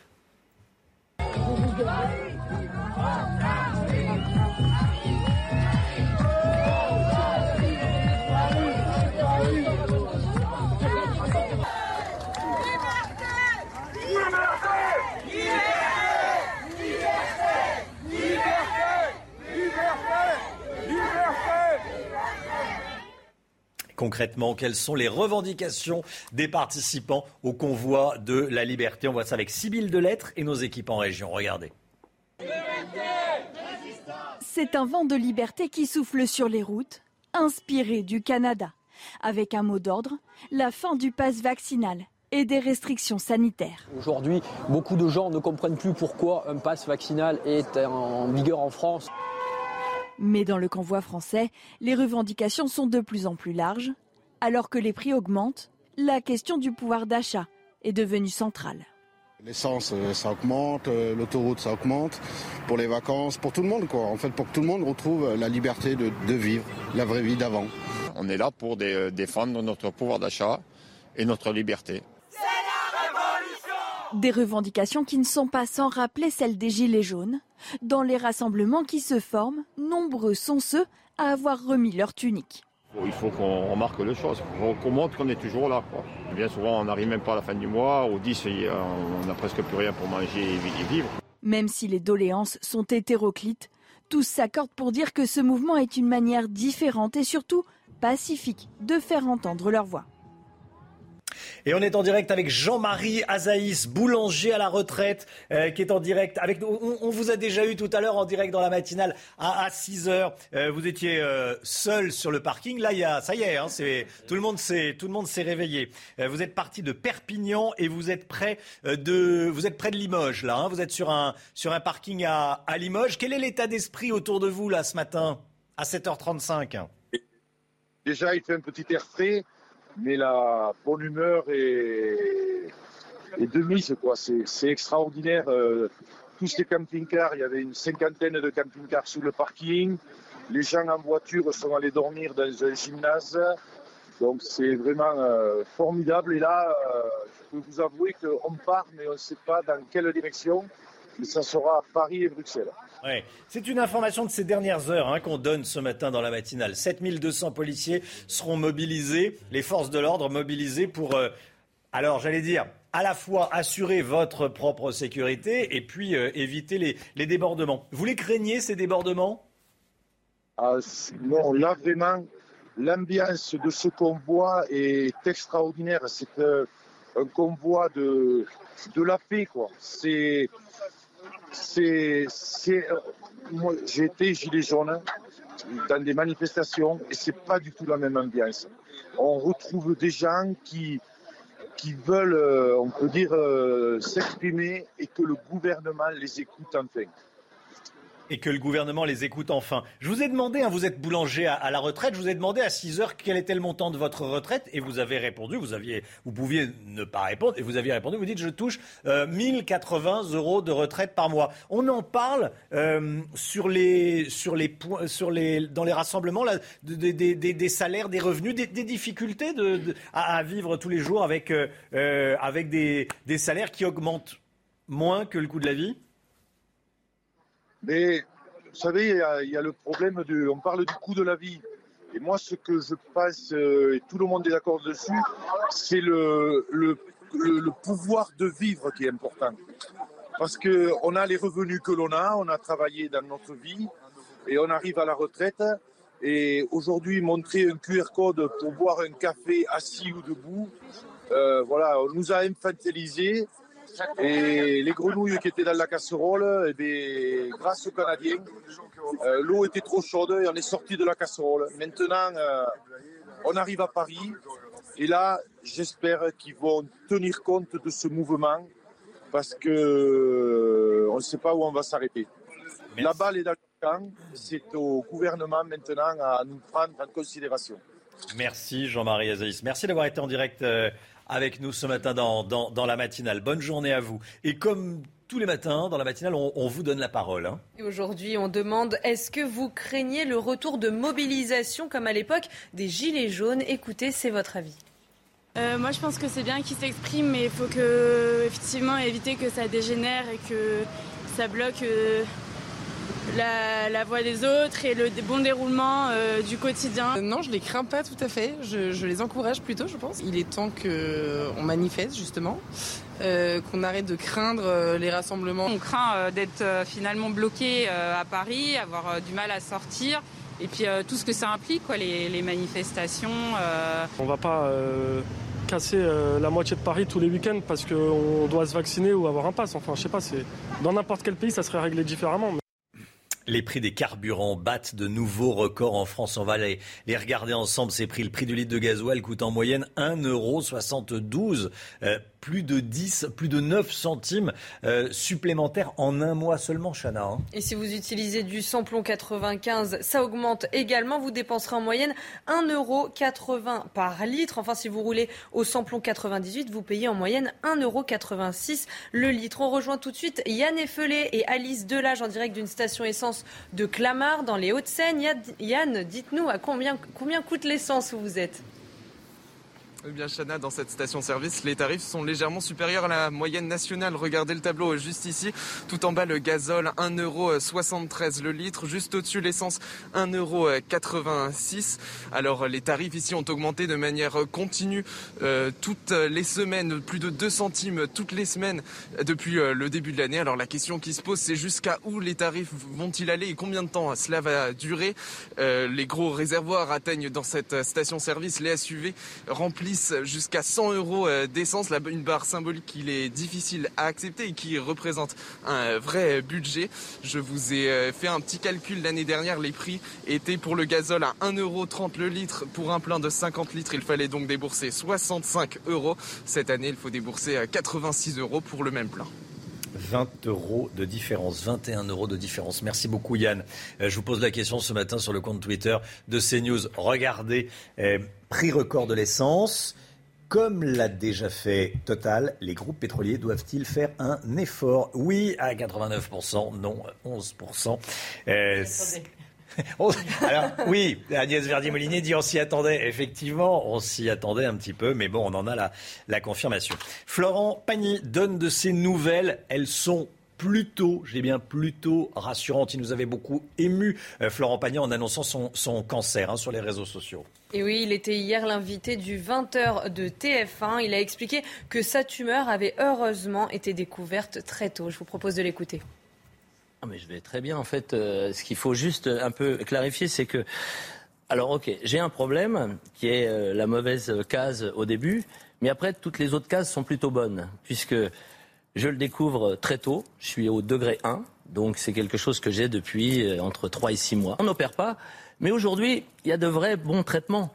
Il y a vraiment euh, des, il y a de la chimio, mais il y a ce qu'on appelle de l'immunothérapie qui l'accompagne et qui est de plus en plus performante.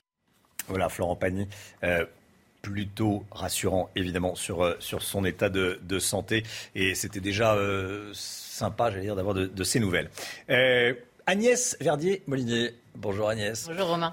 vous vous faites, allez, taquiner sur les réseaux sociaux, on va dire, euh, ces derniers jours, parce que vous dites dans votre dernier livre qu'on n'a pas assez de milliardaires en France. Euh, sur quoi repose cette affirmation? Expliquez-nous. C'est vrai qu'en France, on croit toujours qu'on a énormément de milliardaires, parce que par exemple, on a Bernard Arnault, qui est un des premiers euh, au monde. Et puis, donc, on s'imagine que chez nous, ils sont très, très nombreux. Mais quand on regarde les différentes études, c'est un peu plus compliqué que ça, parce qu'on en aurait entre 30 et 50 en France selon les études, et il y aurait entre 66 et 129 milliardaires euh, en Allemagne. Donc ça veut dire qu'on en est euh, très loin en fait des Allemands hein, en nombre de milliardaires et que quand certains disent qu'on a trop de riches, qui s'enrichissent trop, etc., ben moi j'aurais tendance à dire euh, au contraire qu'on n'a pas assez euh, de riches, moitié moins de milliardaires par rapport aux Allemands. Certains peuvent se moquer, dire ah c'est anecdotique, c'est un problème de riches. Ben moi je crois, je crois qu'au contraire c'est un problème pour tout le monde, pour l'ensemble des Français, pour les riches, pour les pauvres, pour les classes moyennes et je pense même que ça devrait être un problème pour les politiques et pour les candidats en campagne. Pourquoi? Bah, tout simplement parce que la richesse des très riches, euh, bah, c'est quoi? C'est des entreprises. Et c'est ça qu'il faut comprendre. Et que ces entreprises, si on prend nos riches de plus de 100 millions d'euros, là, on ne parle pas que des milliardaires, on parle de riches qui ont plus que 100 millions d'euros. Bah, Ceux-là, en France, ils ont investi 700 milliards dans les entreprises. C'est intéressant, 700 milliards, on va dire, ah, c'est énorme, etc. Et eh bien en Allemagne, c'est 1400 milliards d'euros qui a été investi par ces riches de plus de 100 millions d'euros qui habitent en Allemagne et qui ont investi 1400 milliards dans mmh. leurs entreprises. Alors là, cette semaine, on nous a parlé de la balance commerciale de la France qui est, il faut le dire, franchement terrifiante à plus de 84 milliards de déficit commercial. Si on compare avec l'Allemagne, nous d'un côté, on a un déficit commercial à plus de 80 milliards, les Allemands sont en excédent de plus de 180 milliards. Donc il faut dire les choses, avoir deux fois moins de milliardaires, avoir des millionnaires qui investissent moins dans le capital des entreprises, eh ben ça donne la balance commerciale de la France et ça donne moins de PME exportatrices ces fameuses grosses PME allemandes qui exportent, qui vendent à l'extérieur. Quand on parle de balance commerciale, en clair, euh, on, a, on, fait rentrer des produits de l'étranger, puis on n'en vend pas assez à l'étranger. Euh, les, les, grosses PME allemandes, on n'en a pas assez en France. oui, on n'arrête pas de le dire. On n'arrête pas de se plaindre. Mais alors, pour avoir des grosses PME, il faut des riches. Hein, aussi. Enfin, c'est un truc, c'est désolé, alors ça, ça se passe comme ça. Et alors, il y a en France 5800 grosses PME. Ces grosses PME, elles ont entre 250 salariés et 5000 salariés, d'accord hein, C'est celles qui font l'export. Euh, les Allemands, ils en ont combien? Ils en ont 12 500. Les Britanniques, ils en ont 10 500. Et l'Italie du Nord en compte 8 000. Donc vous voyez que. QFD. Il y a un petit problème euh, chez nous. Et ces entreprises, donc, elles appartiennent à des riches familles. Et face à ces évidences, il faut peut-être qu'on arrête de dire que la France a trop de riches. Euh, que finalement deux fois moins de milliardaires par rapport à l'Allemagne, eh ben, ça nous donne des résultats mauvais pour la France. On a même deux fois plus de travailleurs pauvres en France selon les chiffres de l'OCDE, donc c'est quand même assez intéressant. Il faudrait peut-être qu'on arrête de taper sur nos riches, de taper sur les familles d'entrepreneurs, se dire qu'on va les garder chez nous. C'est ce qu'ont compris les Suédois depuis le début des années 2000, hein, quand ils ont baissé les taxes de succession, euh, tout simplement parce qu'ils voulaient garder les entreprises euh, chez eux. Ce qu'ont compris les autres dans les pays du nord de l'Europe au début des années 2000, en 2022, bah, ce serait pas mal qu'on le comprenne aussi en France. Agnès Verdier-Molinier, il n'y a pas assez de milliardaires, il n'y a pas assez d'entrepreneurs, euh, parce que quand on parle de, milliardaires, on a l'impression que c'est l'oncle Picsou assis euh, sur son, sur son tas. C'est pas ça. C'est évidemment c'est de l'argent investi dans les entreprises. Qu'est-ce que c'est un milliardaire Qu'est-ce que c'est un millionnaire C'est ça. On embauche, voilà. Merci on beaucoup. On embauche, on crée de la richesse, on fait avancer son pays. Et c'est en Chine qu'il y en a le plus. Et, voilà. Et bientôt, c'est eux qui viendront acheter nos entreprises parce que nos milliardaires, on les aura fait fuir. Éric de Ritmaten, on va parler immobilier avec vous, c'est tout de suite.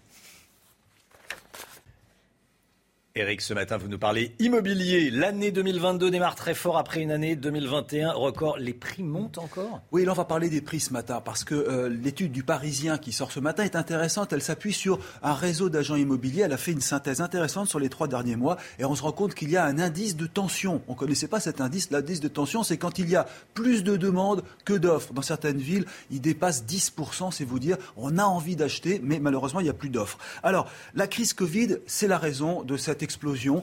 Euh, la crise Covid, elle a bousculé les habitudes. Le télétravail, eh bien oui, on a envie de quitter euh, la ville pour aller plus vers les campagnes, dans des villes moyennes d'ailleurs, souvent des villes de petite taille. Il y a aussi l'investissement locatif qui augmente, de plus en plus d'investisseurs grâce aux taux qui sont bas. Et puis les transports en commun, dans certaines villes euh, d'Île-de-France, là, ils vont en bénéficier, les, franciliens, d'ici 2030, beaucoup plus de lignes de métro. Et donc ça monte pour ces raisons. Alors, les chiffres. revenons sur les, régions. C'est intéressant de voir que selon l'agence, le, le réseau Meilleurs Agents, en un an, regardez les progressions de prix dans les villes. Souvent, on appelle ça des villes télétravail. C'est ça la grande nouveauté, parce que c'est mieux que d'être dans une grande, grande ville. Là, on est mieux au vert, dans des villes comme Tours, Limoges, Brest, Saint-Étienne. Saint-Étienne, je m'arrête là une seconde, c'est la ville où le prix du mètre carré est encore le moins élevé. 1287 euros en moyenne. Mais il y a encore quelques mois, quelques années, c'était seulement 1000 euros. Donc vous avez vu la progression. Alors, voilà pour les régions. L'Île-de-France avec Paris et les villes en région parisienne. Alors, Paris euh, avait baissé un peu en 2021. C'était moins 1,5% concernant les prix. Ça continue de baisser au dernier trimestre, mais moins 1,4%. Donc, vous voyez, on peut dire que c'est euh, plutôt stable à la baisse. Maintenant, si on regarde euh, la, proche banlieue, là, on se rend compte que les 200 km de lignes de métro qui vont être construites d'ici 2030 vont générer une hausse des prix. On appelle ça l'effet gare. Vous avez 68 gares en plus qui vont être construites pour ce futur métro, avec des poussées partout, quelques exemples. En moyenne, c'est clair, ça sera 25% de plus de hausse dans ces villes comme le Kremlin-Bicêtre, Saint-Ouen, Bagneux, Gennevilliers, Saint-Denis. La ligne 14, par exemple, là, ça c'est pour, euh, pour Paris, hein, c'est la ligne des Jeux Olympiques, hein, quand il va y avoir les Jeux Olympiques en 2024, ce qui fait que le mètre carré va grimper dans un rayon d'environ 800 mètres autour des gares. Donc je termine par là. La fièvre acheteuse, elle n'est pas finie, et je peux vous dire qu'en plus, avec l'inflation qui monte, actuellement un peu partout dans le monde et sûrement en France, l'immobilier reste encore la meilleure garantie. Vous savez, je dis toujours, la pierre, c'est la pierre précieuse. le retour de Jean-Pierre Jeunet au cinéma. On en parle tout de suite avec Olivier. Et le nouveau film de Jean-Pierre Jeunet s'appelle Big Bug. Ouais, gros bug. C'est pas, c'est pas au cinéma. C'est Netflix. Attention, c'est Netflix. attention, mais c'est très important. Vous allez comprendre pourquoi. Euh, la, forme d'abord, Jean-Pierre Jeunet, le père d'Amélie Poulain, c'est une patte, c'est une manière de, de, de, tourner, sont des plans, c'est même une poésie visuelle. Euh, il a créé un univers formidable. Et vous n'avez pas été déçu. Un lieu unique, une maison dans le futur où règne le moderne, la domotique ou plutôt la robotique. C'est la maison assistée jusqu'au jour où, regardez. On les a créés, Unix, pour qu'ils nous fassent subir la vie. Parce que contrairement à l'ouvrier humain, le Unix n'a ni besoin de manger, ni de boire. La vie qu'on vit vraiment est trop courte. Profitons de chaque instant. Je crois qu'il est en train de se passer quelque chose. Nestor, ouverture porte. Désolé, demande refusée. Vous constaterez l'efficacité de nos services. Qu'est-ce qui lui prend ah ouais, la révolte des robots. Qu'est-ce qu'il lui prend? Il lui prend que, que bah, les robots, les intelligences artificielles en ont assez d'être que des intelligences artificielles. Voilà, c'est de la science-fiction. Euh, ça a été, je vous le disais, je l'ai précisé, parce que Jeunet, il n'avait pas fait de, de, cinéma depuis 9 ans. Euh, ce projet-là, personne n'en voulait, sauf Netflix. C'est pour ça qu'il est heureux, qu'il est content et qu'il a créé, ça se voit, cet univers qu'il rend euh, si particulier. Et on va l'écouter, Jean-Pierre Jeunet, interrogé par Inès Sabatier.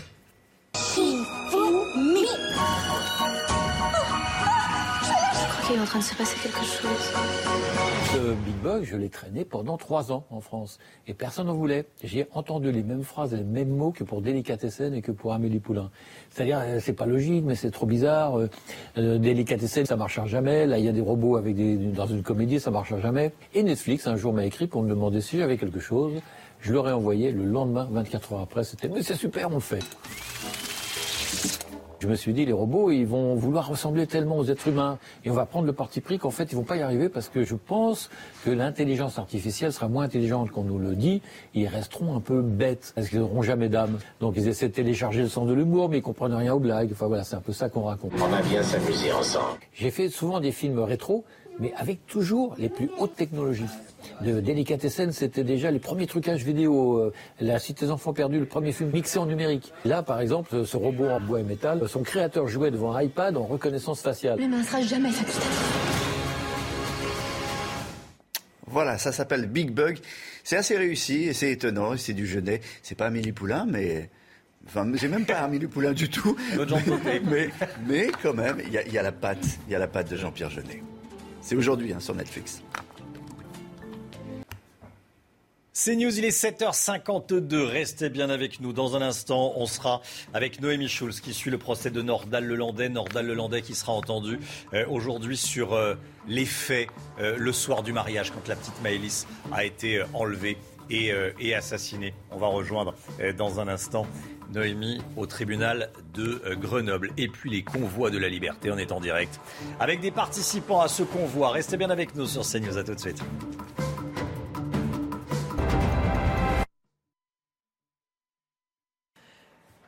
C'est News, il est 7h58. Bienvenue à tous. Le journal, dans quelques instants, on va parler bien sûr des convois de la liberté. Mais tout de suite, le temps, la météo, Alexandra Blanc. Des conditions météo qui se dégradent en cette journée de vendredi, avec d'ailleurs le retour de la neige en montagne entre les Pyrénées, le Massif central ou encore les Alpes au-delà de 1000 mètres d'altitude. En revanche, sur les régions du Nord, on va retrouver un temps un peu plus lumineux après dissipation des quelques brouillards matinaux. Dans l'après-midi, c'est l'amélioration avec toujours cette perturbation qui en quelque sorte se casse le nez, mais qui donnera tout de même un temps assez nuageux entre les Pyrénées, le Massif central ou encore les Alpes. Toujours un petit peu neige. À noter également le maintien du vent en Méditerranée, notamment en basse vallée du Rhône sur le nord plein soleil. Les températures baissent un petit peu ce matin, c'est un petit peu plus frais avec seulement 2 petits degrés en moyenne euh, pour Paris, 0 degrés à Rennes ou encore 4 degrés pour le Pays Basque. Et dans l'après-midi, les températures baissent également sur le nord avec 7 degrés euh, pour Dijon ou encore à Besançon. Vous aurez 11 degrés pour le Pays Basque et tout de même 17 degrés du côté de Montpellier. Suite du programme Belle journée demain avant une dégradation prévue dimanche après-midi par le nord-ouest.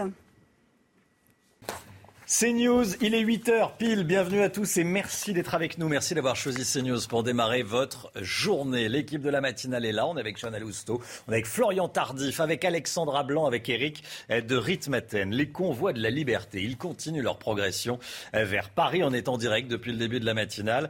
La manifestation est interdite, mais malgré cela, euh, ces convois vont s'ébranler dans les, dans les heures qui viennent et se diriger vers Paris, Chana. Et des convois sont arrivés hier soir à Tours et à Limoges. Regardez, ils préviennent Paris qu'ils arrivent.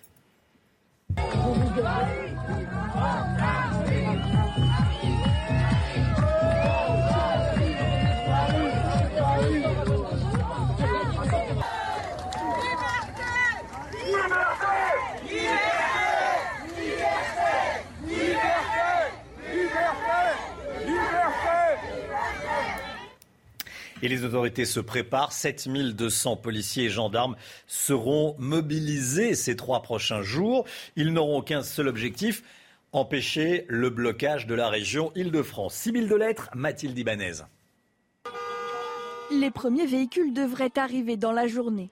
Le convoi de la liberté s'approche de Paris malgré l'interdiction du rassemblement par la préfecture de police. Alors les autorités se préparent. L'objectif, empêcher le blocage de la capitale. Le premier travail qui a été effectué et qui l'est par les forces de l'ordre, c'est du travail de renseignement. Combien de gens déjà sur les réseaux sont favorables à ce mouvement? Pouvoir déterminer aujourd'hui euh, qui et combien vont passer du virtuel au réel, c'est très difficile. Les forces de l'ordre vont tout d'abord contrôler les accès vers Paris, représentés sur cette carte. Il se peut qu'on bloque certains axes, qu'on ait des forces de l'ordre au péage sur les endroits stratégiques en fonction de, la physionomie et, de la réponse graduée qu'il faudra faire. Un dispositif conséquent est prévu. Plus de 700 policiers et gendarmes seront déployés dans les trois prochains jours. Les autorités pourront aussi utiliser des véhicules blindés, capables notamment de pousser toute voiture qui entraverait la circulation. Et on est en direct avec l'un des participants à ce euh, mouvement, Sylvain Bress. Bonjour Sylvain Bress, euh, chauffeur routier, vous étiez en direct avec nous euh, tout à l'heure, vous êtes parti d'Avignon. Vous êtes toujours près de Saint-Priest à Lyon, hein? Oui, bonjour, oui, on est toujours à Saint-Priest, on est en train de se réveiller tout doucement et de se préparer à partir. Et de se préparer à partir. Vous êtes combien à Saint-Priest? Oh là là, on est énormément. C'est énorme. C'est-à-dire? Le parking est plein. Le parking du Auchan est plein. Le parking du Auchan est plein. Alors, qui sont les Vous, vous êtes vous, vous êtes chauffeur routier. Hein. Vous nous disiez tout à l'heure, vous êtes patron euh, d'un euh, d'une entreprise. Vous n'êtes pas payé depuis deux ans. Hein. C'est ce que vous me disiez à cause de la euh, montée des prix des matières premières. Hein. Tout à fait, oui. Ça fait deux ans que la primauté a été donnée à mes salariés, à leur salaire, pour essayer de faire en sorte qu'ils arrivent à vivre, quoi, et à survivre. Donc, on a fait en sorte qu'ils essayent de gagner mieux leur vie parce qu'ils euh, s'en sortaient déjà pas. Et là, on retourne euh, dans ce mauvais cercle vicieux où ils n'arrivent plus à finir les fins de mois. Vos revendications, quelles sont-elles? Mes revendications professionnelles, c'est euh, la baisse.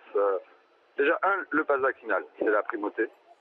Deuxièmement, c'est la baisse des, des charges immédiates, que ce soit pour les salariés, pour les particuliers, les professionnels, parce que les gens ne s'en sortent plus réellement. Merci beaucoup Sylvain Brest. une dernière question, vous comptez arriver vers quelle heure à, à, Paris? Au vu du monde, sincèrement, je pense que ça va être très long, on va arriver très tard. Très tard, très tard. Merci beaucoup. Merci d'avoir été en direct avec nous ce matin dans, dans la matinale. Euh, merci, euh, merci à vous. voilà, en direct par, euh, par téléphone. Les prix des carburants, ils battent de nouveaux records en France, Chana. Hein. On va regarder les évolutions ensemble. Le prix du litre du gasoil coûte en moyenne 1,72€. Si vous utilisez du samplon 95, vous dépensez en moyenne 1,80€ par litre. Enfin, si vous roulez au samplon 98, vous payez en moyenne 1,86€ le litre. On rejoint tout de suite Yann Effelé et Alice Delage en direct d'une station-service de Clamart dans les, dans les Hauts-de-Seine. Yann, combien coûte le carburant dans cette station-service? Dans cette station-service, les tarifs sont légèrement supérieurs à la moyenne nationale. Regardez sur ce tableau, le gazole 1,73€, juste au-dessus l'essence 1,86€. Ils ont augmenté ces tarifs depuis le début de l'année de plus de 2 centimes chaque semaine. Alors autant dire que pour les personnes, là il n'y en a plus, mais pour ceux que nous avons croisés avant dans cette station-service, la question qui se pose, c'est jusqu'où cela va-t-il aller? Combien de temps est-ce que ça va durer? On a vu un SUV faire un plein de plus de 100 euros, franchir la barre symbolique des 100 euros pour un plein. Alors inutile de préciser que ça représente un vrai budget. Je vous ai fait un petit calcul pour se rendre compte de l'augmentation par rapport à l'année dernière. Le gazole l'année dernière à la même période c'était 1,30€ le litre, donc pour un plein 65 euros. Pour le même plein cette année, il faut compter 86 euros. Yann Effelé, merci beaucoup. Regardez eh, la question que je vous pose ce matin sur le compte du Twitter de, de CNews, prix record de l'essence. Ça ne bouge pas. Hein. Comme euh, l'a déjà fait Total, les groupes pétroliers doivent-ils faire un effort. Vous dites oui à 89% exactement. Vous dites euh, non à 11%. Vous pouvez aller sur le compte Twitter de CNews pour euh, donner vos réponses. 89% de oui, il faut faire un effort. Enfin, les groupes pétroliers doivent faire un effort et non, 11%. Il est 8h06. C'est aujourd'hui que Nordal Lelandais va être longuement interrogé sur les faits. Dernière occasion pour lui de s'expliquer euh, sur euh, ce qui s'est passé la nuit du drame, quand euh, la petite Maëlys a été tuée. Noémie Schulz, c'est vous qui suivez ce procès pour CNews, vous assistez à toutes les audiences. Les proches de Maëlys continuent d'attendre des explications. Hein. Ce qui est sûr, c'est qu'il ne croit absolument pas à la version proposée euh, depuis euh, le début de, l'enquête et depuis le début du procès par euh, Nordal Lelandais. Selon lui, c'est la fillette qu'il a abordée le soir du mariage. Elle est montée d'elle-même dans la voiture et ensuite elle s'est mise à pleurer et c'est à ce moment-là qu'il lui aurait mis des, coups de poing et qu'il l'aurait tuée. Rien de tout cela n'est crédible. Nordal Lelandais, il nie aussi toute agression sexuelle. Rien de tout cela n'est crédible, disent les avocats des parents qui rappellent que quelques jours seulement avant les faits, eh bien Nordal Lelandais avait agressé sexuellement une petite cousine de 6 ans. Maître Laurent Boguet l'avocat du père de Maëlys. Euh, il dit que si Nanda Lelandais doit parler, c'est aujourd'hui. On l'écoute. C'est évidemment tout à l'heure ou jamais. Et puis euh, sinon, eh bien, écoutez, euh, il partira en prenant le risque, effectivement, euh, comme les hommes qui choisissent de mentir, comme les hommes qui choisissent de ne pas parler, d'être jugés de manière un peu incomprise. Mais nous ne pouvons pas suspendre une décision de justice simplement à la volonté, effectivement, d'un meurtrier de nous livrer le fond de sa pensée. C'est la réalité des faits. elle est indépassable. une, une jeune fillette a trouvé la mort dans des conditions absolument épouvantables. Et je revendique, au nom effectivement des membres de sa famille, en particulier de son père, le droit d'interroger encore et de questionner un meurtrier mutique. Depuis dix jours, Nordal Lelandais, a déjà pris euh, la parole à, plusieurs reprises, mais là encore, euh, il est régulièrement euh, mis en difficulté par des témoignages d'invités au mariage qui n'ont pas du tout les mêmes souvenirs du déroulé des faits. des, amis proches aussi sont venus lui demander de parler, de soulager sa conscience pour être jugé en homme compris. La sœur de Maëlys a imploré Nordal Lelandais de dire la vérité. Pour le moment, ça ne l'a pas fait bouger. Pas sûr qu'il va se comporter différemment cet après-midi. Noémie, hier, une, vidéo très éprouvante a été diffusée, celle de la reconstitution de la mort de la petite Maëlys. Oui, les images étaient très pénibles à regarder. Le, père de Maëlys avait préféré quitter la salle d'audience euh, quelques minutes auparavant. Euh, la mère et la sœur de Maëlys sont restées euh, dans la salle. Sur ces images, on voit Nordal Lelandais qui a pris place dans son Audi A3. Et il conduit sur le siège passager. Eh bien, il y a un mannequin de la taille de, de Maëlys. Et puis, au bout de, quelques secondes, Nordal Lelandais se met à porter des coups très violents, trois ou quatre coups très violents au visage du mannequin sous, sous l'effet du choc. La tête d'ailleurs du mannequin se détache. Euh, l'impact, euh, hier, un médecin légiste est venu expliquer que sur le crâne de Maëlys, on avait noté euh, trois fractures au nez, à la mâchoire. pour l'expert, une cause possible de la mort de Maëlys, c'est donc une hémorragie cérébrale, mais il n'a aucune certitude, car pour déterminer les causes de la mort de Maëlys, il n'a pu s'appuyer que sur les restes qui ont été trouvés et les déclarations de Nandal Lelandais. Et on le sait, il a beaucoup menti pendant l'instruction. Noémie Schulz en direct du tribunal de, Grenoble. Merci beaucoup, euh, Noémie.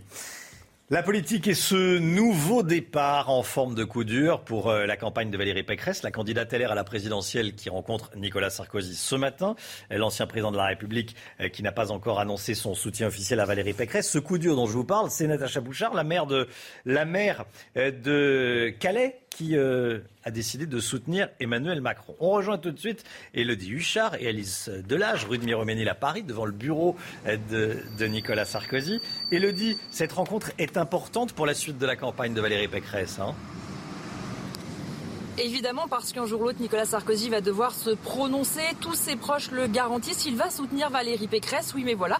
Pour le moment, son silence commence à devenir euh, pesant. Un de ses proches euh, nous confiait, il n'a pas été tendre avec elle, mais il trouve qu'elle progresse. Et pourtant, on le sait, en critique, les critiques fusent en privé. Il estime que Valérie Pécresse parle beaucoup trop de Jacques Chirac, moins de lui, alors que c'est bien Nicolas Sarkozy euh, qui l'a fait ministre. Il estime aussi qu'elle lui a repris cette idée du Karcher sans lui en parler et qu'elle fait des erreurs stratégiques de campagne. Donc c'est un exercice pour Valérie Pécresse. Elle doit le convaincre qu'elle est à la hauteur du défi, aussi à la hauteur finalement d'être son héritière. Et puis surtout, ça va être un exercice de calinothérapie. Il va falloir qu'elle euh, convainque aussi Nicolas Sarkozy de lui faire confiance. Alors d'un côté, ce soutien, elle en a besoin. Nicolas Sarkozy, c'est encore une figure tutélaire de la droite, mais en même temps, Valérie Pécresse le sait. L'élection présidentielle va se jouer entre elle et les Français, donc elle ne voudrait pas non plus qu'il prenne trop de place dans sa campagne. Elodie Huchard, rue de Méroménil, devant le bureau de Nicolas Sarkozy. Merci Elodie. Il est 8h11, restez bien avec nous sur CNews. Dans un instant, Laurence Ferrari reçoit Bruno Le Maire, le ministre de l'économie et des finances. A tout de suite. Rendez-vous avec Pascal Pro dans l'heure des pros, du lundi au vendredi de 9h à 10h30. C'est News, il est 8h16. Bienvenue à tous. Laurence Ferrari, vous recevez ce matin Bruno Le Maire, le ministre de l'économie et des finances. Bonjour Bruno Le Maire. Bonjour Laurence Ferrari. Bienvenue dans la matinale de CNews. Est-ce qu'il y a une inquiétude du gouvernement face à ces convois de la liberté que l'on voit depuis hier? Pourquoi cette fin de non-recevoir 7200 policiers mobilisés, on leur promet des amendes de 4500 euros, des peines de prison. Vous avez peur du peuple? On n'a jamais peur du peuple quand on gouverne. On gouverne avec le peuple et pour le peuple. Mais là, c'est pas le cas. Mais le peuple français, c'est euh, les millions de Français qui sont responsables et qui, euh, en se vaccinant, en allant travailler, en continuant à faire tourner l'économie, garantissent notre liberté collective. La liberté, c'est la responsabilité. C'est pas le blocage des autres. Donc moi, je pense effectivement à tout ce peuple français qui, depuis des mois, a fait preuve d'un immense sens des responsabilités pour garantir notre liberté. Ça n'amuse personne d'aller se faire vacciner, d'avoir un passe vaccinal, d'avoir des obligations, d'avoir des restrictions sanitaires, d'avoir des gestes barrières. Mais l'immense majorité des Français a fait preuve d'un immense sens des responsabilités et a garanti notre liberté. Ceux qui veulent garantir la liberté en bloquant les autres ne sont pas responsables. Ce passe vaccinal, à quoi sert-il? Il va être levé fin mars. A-t-il encore une utilité à l'heure où l'épidémie décroît euh, de façon très forte? Mais le porte-parole du gouvernement a laissé entrevoir la possibilité d'une levée de ces restrictions sanitaires. Mais moi, ce que je constate, c'est que la France a réussi à surmonter cette nouvelle vague Omicron qu'elle l'a fait sans restreindre justement les libertés. Les commerces n'ont pas été fermés, les restaurants n'ont pas été fermés, les salles de spectacle, les salles de cinéma, nous avons pu continuer à y aller parce qu'il y avait des règles communes. La société, ce sont des règles communes qui garantissent notre liberté. C'est pas chacun fait ce qu'il veut et puis du coup la société va bien. Il faut qu'il y ait des règles communes pour qu'il y ait une liberté pour tous. La grogne n'est pas seulement sur fond de contestation de mesures sanitaires, elle est évidemment aussi euh, question de pouvoir d'achat, de vie chère et de hausse des prix du carburant. Jamais les carburants n'ont été aussi chers dans notre pays. Les Français euh, hallucinent en, faisant leur plein euh, de, voitures. Qu'est-ce que le gouvernement peut faire? Pourquoi ne pas faire un geste en faveur des ménages qui ne peuvent pas se payer un plein d'essence ou de gasoil aujourd'hui? Mais le gouvernement a déjà fait des gestes considérables. Il a fait plus que des gestes. Il a adopté une politique de soutien aux ménages face à l'explosion des prix de l'énergie qu'aucun autre pays européen n'a fait. La prime euh, inflation, l'indemnité euh, kilométrique, le relèvement du barème kilométrique, l'ensemble des mesures qui ont été prises sur euh, l'électricité, le plafonnement des prix du gaz, le plafonnement des prix de l'électricité. C'est plus de 15 milliards d'euros que nous avons déjà mis sur la table pour que les Français, en ce moment, ne découvrent pas une augmentation de 45% de leur facture d'électricité. Pour que les petites entreprises n'aient pas une augmentation de leur facture d'électricité. Mais les taxes, Laurent Ferrari. C'est ce que nous disent en permanence les gens qu'on interroge. Pourquoi l'État ne baisse pas les taxes Il le fait. Parce que vous engrangez. Plus les carburants montent, plus vous engrangez Mais le taxes. fait, Laurence Ferrari. Il y a une taxe sur la consommation d'électricité. 8 milliards d'euros. Nous avons renoncé à 8 milliards d'euros de recettes fiscales. Nous avons supprimé la taxe sur l'électricité pour rendre du pouvoir d'achat aux Français. Nous avons sollicité EDF. Nous avons mis de l'argent public pour protéger contre l'augmentation des prix du gaz. Mais c'est une politique globale. On ne peut pas dire il y a l'essence, l'essence, l'essence, sans considérer qu'il y a aussi l'électricité, aussi le gaz, aussi les autres euh, facteurs euh, d'inflation pour les Français contre lesquels nous les protégeons. L'essence atteint des niveaux records. Je suis le prix de l'essence tous les jours. Pour vous, de- des Tous niveaux records euh, de ce qui rentre dans vos caisses. Des niveaux, mais euh, au bout du compte, une crise énergétique coûte toujours à l'État. D'abord parce qu'ils perdent des recettes fiscales, 8 milliards d'euros de euh, taxes sur la consommation finale d'électricité. Ensuite parce qu'il apporte un soutien, gel du prix du gaz. Ensuite parce qu'il va devoir aider EDF à qui il a demandé un effort. Donc au bout du compte, cette crise énergétique va coûter beaucoup plus cher à l'État que ça ne va lui rapporter. Est-ce qu'il faut encore alourdir la facture en baissant les taxes sur euh, l'essence ou sur le diesel? 40 millions d'automobilistes proposent de baisser la taxe à 5,5, la TVA à 5,5 et de faire une TICPE flottante. Comme ça, on peut Je lisser le- les prix je de le l'essence. redis, est-ce que l'on veut C'est une mauvaise idée Est-ce que l'on veut vraiment baisser la fiscalité sur les énergies fossiles? Est-ce que c'est vraiment la bonne politique pour nous aider à accélérer la transition écologique? Moi, je préfère m'engager devant les Français à ce que toutes les recettes fiscales issues des énergies fossiles soient fléchées vers la décarbonation de notre économie, vers la transition écologique. C'est quelque chose qui n'est jamais fait en France. Il y a un principe euh, fondamental en finances publiques, c'est qu'on n'affecte pas les recettes à une dépense particulière. Moi, je suis prêt à regarder cette idée-là et à dire désormais, tout euro gagné sur les énergies fossiles par une taxe, par la TVA ou par quelque fiscalité que ce soit, ira directement, exclusivement et totalement à la transition écologique. Je préfère qu'on travaille là-dessus plutôt que de baisser la fiscalité sur l'essence ou sur le diesel, qui va coûter des dizaines de milliards d'euros à l'État et qui se verra assez peu dans la poche des Et Français. ça ne changera rien pour les automobilistes qui font leur plein. Mais Rien les automobilistes, ce sont des Français comme vous et comme moi. Ils ont un budget global. Ils payent, oui d'accord, mais ils payent leur loyer, ils payent leur logement, ils payent leur alimentation, ils payent leur facture de gaz, ils payent leur facture d'électricité.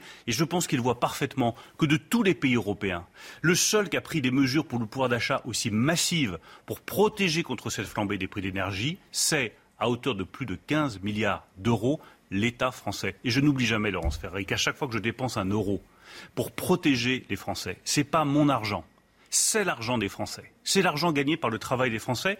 Donc je préfère bien l'employer plutôt que de me précipiter à prendre des décisions dont les Français ne verront pas forcément la couleur, qui vont grever les recettes de l'État et qui ralentiront la transition écologique. Alors, Vous parlez de décarbonation, euh, évidemment, de la production de, l'électricité. On, on pense nucléaire. Emmanuel Macron était hier à Belfort pour annoncer le lancement de six nouveaux EPR, euh, avec huit à l'étude.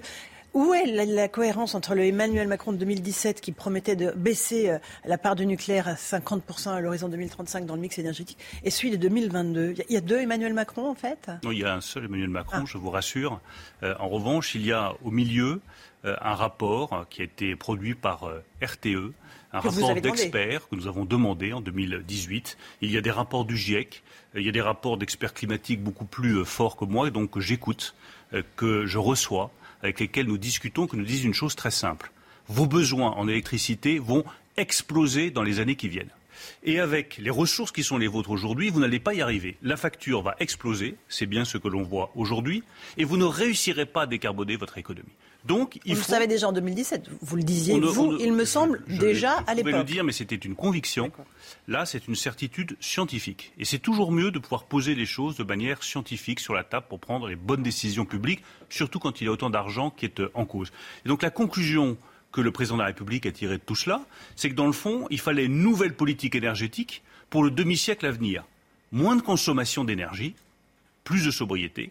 En deuxième lieu, il faut accélérer le développement des énergies renouvelables, notamment les champs éoliens offshore, parce qu'aujourd'hui on met 11 ans pour faire un champ éolien offshore. Il faut ramener cette Eh durée difficile, à 5 peut-être. ans. Oui, c'est difficile, mais il faut un cadre législatif nouveau. On va défigurer pour le la mer développement. Il ne s'agit pas de défigurer la mer, il s'agit de planifier. Elle ne nous appartient pas.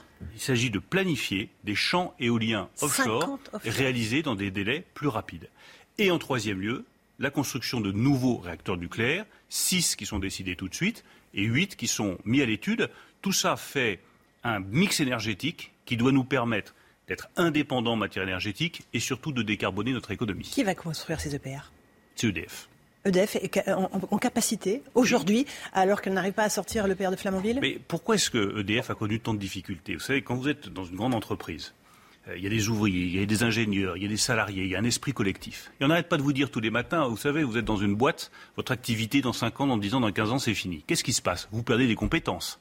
Les jeunes, ils se disent, ah ben, je vais aller travailler partout, mais surtout pas chez EDF pour construire des centrales. Maintenant que nous avons ouvert une perspective et garanti pour les 50 prochaines années un vrai plan de charge pour EDF. Je suis certain que EDF va retrouver des compétences, du savoir-faire, que les difficultés qu'on a connues vont disparaître, qu'on aura des chaudronniers de tout premier plan, qu'on aura des soudeurs de très grande qualité, et que ces difficultés que nous avons eues, Pas de la magie, hein non, mais nous avons eu ces difficultés. Quand je suis arrivé au ministère de l'économie, une des premières choses que j'ai faites, c'est de demander un audit sur la filière nucléaire. Et j'ai convoqué les représentants de la filière nucléaire en disant mais c'est pas possible. Vos retards sont inacceptables, ces défauts de fabrication sont inacceptables. On va tous se retrousser des manches, tous ensemble. On va hisser le niveau de compétence, recruter des jeunes de très grande qualité pour être chaudronniers, soudeurs, ingénieurs nucléaires, techniciens de maintenance. Et nous, l'État, nous allons travailler à vous offrir des perspectives de développement. C'est fait depuis hier et je considère que c'est une journée historique, la journée de Belfort, car pour la première fois depuis un demi-siècle, la France redéfinit de manière claire, limpide et convaincante sa politique énergétique. Pourquoi avoir fermé Fessenheim En un mot, pourquoi avoir fermé Fessenheim? C'était la première à être ouverte. Ça a été la sacrifiée. Ça a été un sacrifice pour Fessenheim et pour les habitants de Fessenheim, c'est certain.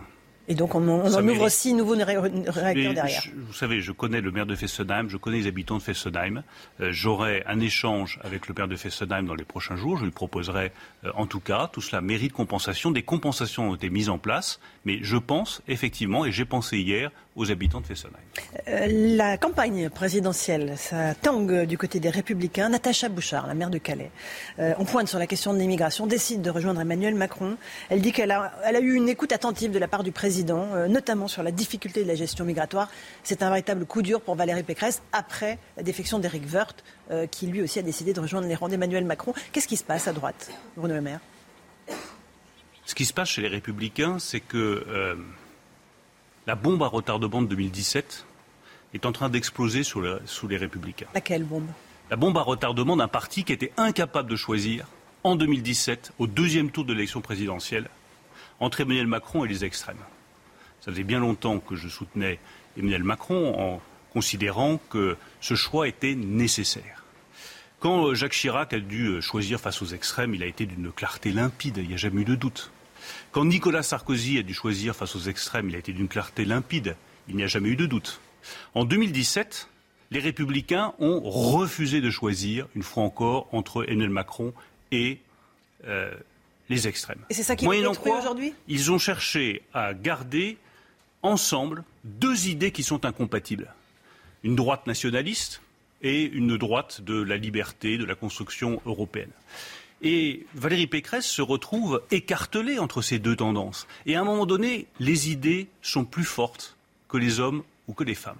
Et ce sont les idées qui sont aujourd'hui en train de déchirer les républicains et qui font que ce parti n'a plus de ligne directrice. Si Eric Woerth nous, re- nous rejoint, qu'est-ce que ça veut dire Alors qu'il a Bah, voté contre politique- tous les budgets que vous avez présentés. oui, hein, mais il a toujours été, dans la discussion que nous avons eue avec lui, euh, constructif, euh, sincère dans ses critiques. Mais si Eric Woerth nous rejoint, ça veut dire que notre politique économique n'est peut-être pas si mauvaise que cela. Si Natacha Bouchard nous rejoint, ça veut dire, Laurence Ferrari, que notre politique contre l'immigration illégale n'est peut-être pas si mauvaise que ça. Si Catherine Vautrin euh, nous rejoint, la présidente du Grand Reims, ça veut peut-être dire que notre politique sociale n'est pas si mauvaise que cela. Les personnes qui nous ont rejoints nous ont pas rejoints pour avoir un poste, une place ou je ne sais quoi. Ils nous ont rejoints par conviction. Et ce sont trois personnes pour lesquelles j'ai estime, respect depuis des années. Je connais la qualité professionnelle d'Éric Woerth et sa connaissance des sujets économiques et financiers. Je connais la connaissance personnelle, intime, que Nacha Bouchard peut avoir des sujets migratoires. J'ai travaillé dans le même gouvernement que Catherine Vautrin. Je sais à quel point elle connaît les politiques sociales et de travail. Avoir trois personnes de talent qui nous rejoignent comme cela, ça veut dire une chose simple. Nos politiques économiques, sociales et migratoires sont efficaces et elles méritent d'être soutenues pour encore cinq ans. C'est-à-dire qu'il n'y a plus que deux pôles pour vous, le pôle incarné par Emmanuel Macron et le pôle incarné par les extrêmes? Il y a trois pôles. Et chacun voit bien que l'élection de 2022 va achever la recomposition politique de 2017. Et la disparition des LR La droite et la gauche, la disparition des Républicains, la disparition du Parti Socialiste, tout cela est écrit. Il y a aujourd'hui trois formations politiques, trois tendances politiques. Elles sont toutes respectables. Chacun s'engage. Il y a d'un côté ceux qui prônent la décroissance, j'y suis opposé, mais après tout, c'est un espace politique. Il y a la droite nationaliste, incarnée par Zemmour ou incarnée par Marine Le Pen.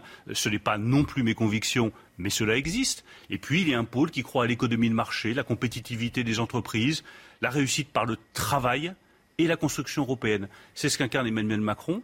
Et si c'est ce qui, je crois, a apporté les meilleurs résultats à la France depuis des années. Et c'est bien pour cela que je souhaite qu'Emmanuel Macron soit réélu et qu'il puisse continuer son travail. Et peut-être qu'il se déclare candidat. Euh, au fait, ce sera quand Quand il l'aura décidé. Le plus tard possible, vu euh, la bagarre euh, que suscite la campagne J'ai été candidat à une primaire. Mhm. J'ai été candidat à trois élections législatives, régionales.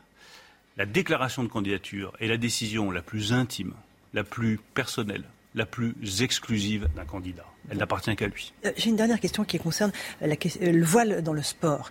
il y a un certain nombre de femmes qui s'appellent les hijabeuses qui revendiquent le fait de pouvoir porter le voile dans les compétitions sportives.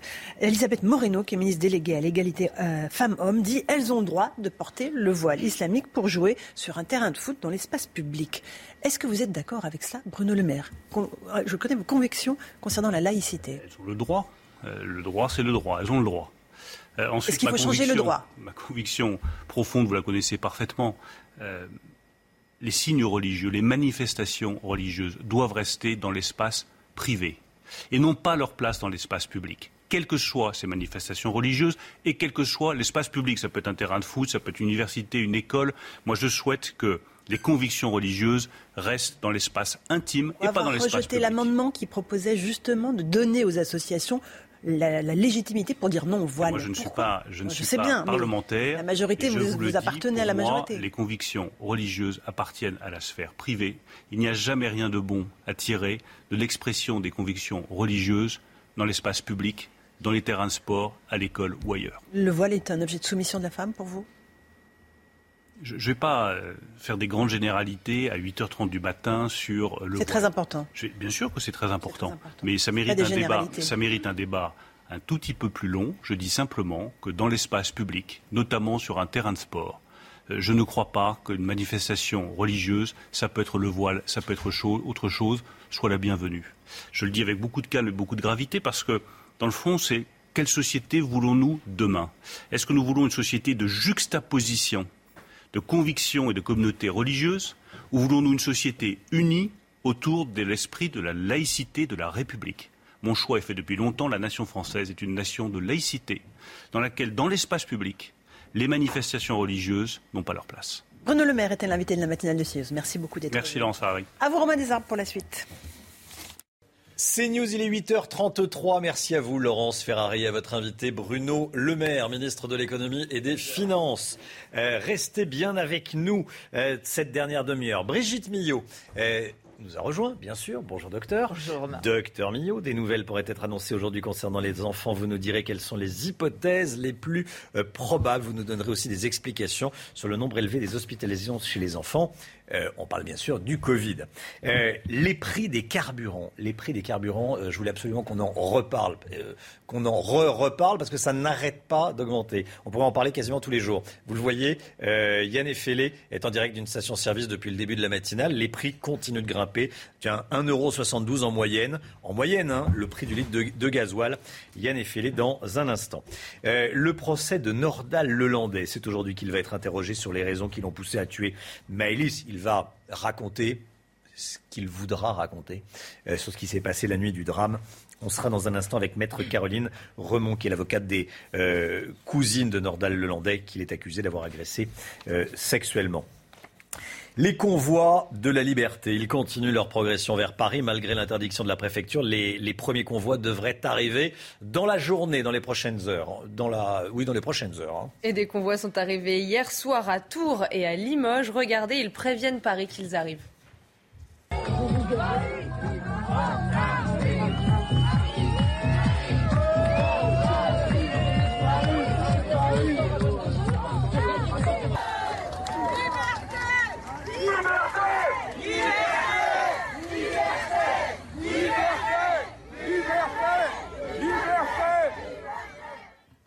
Concrètement, quelles sont les revendications euh, des euh, membres de ces convois euh, dits de la liberté? On voit ça avec Sibylle Delettre et les équipes en région.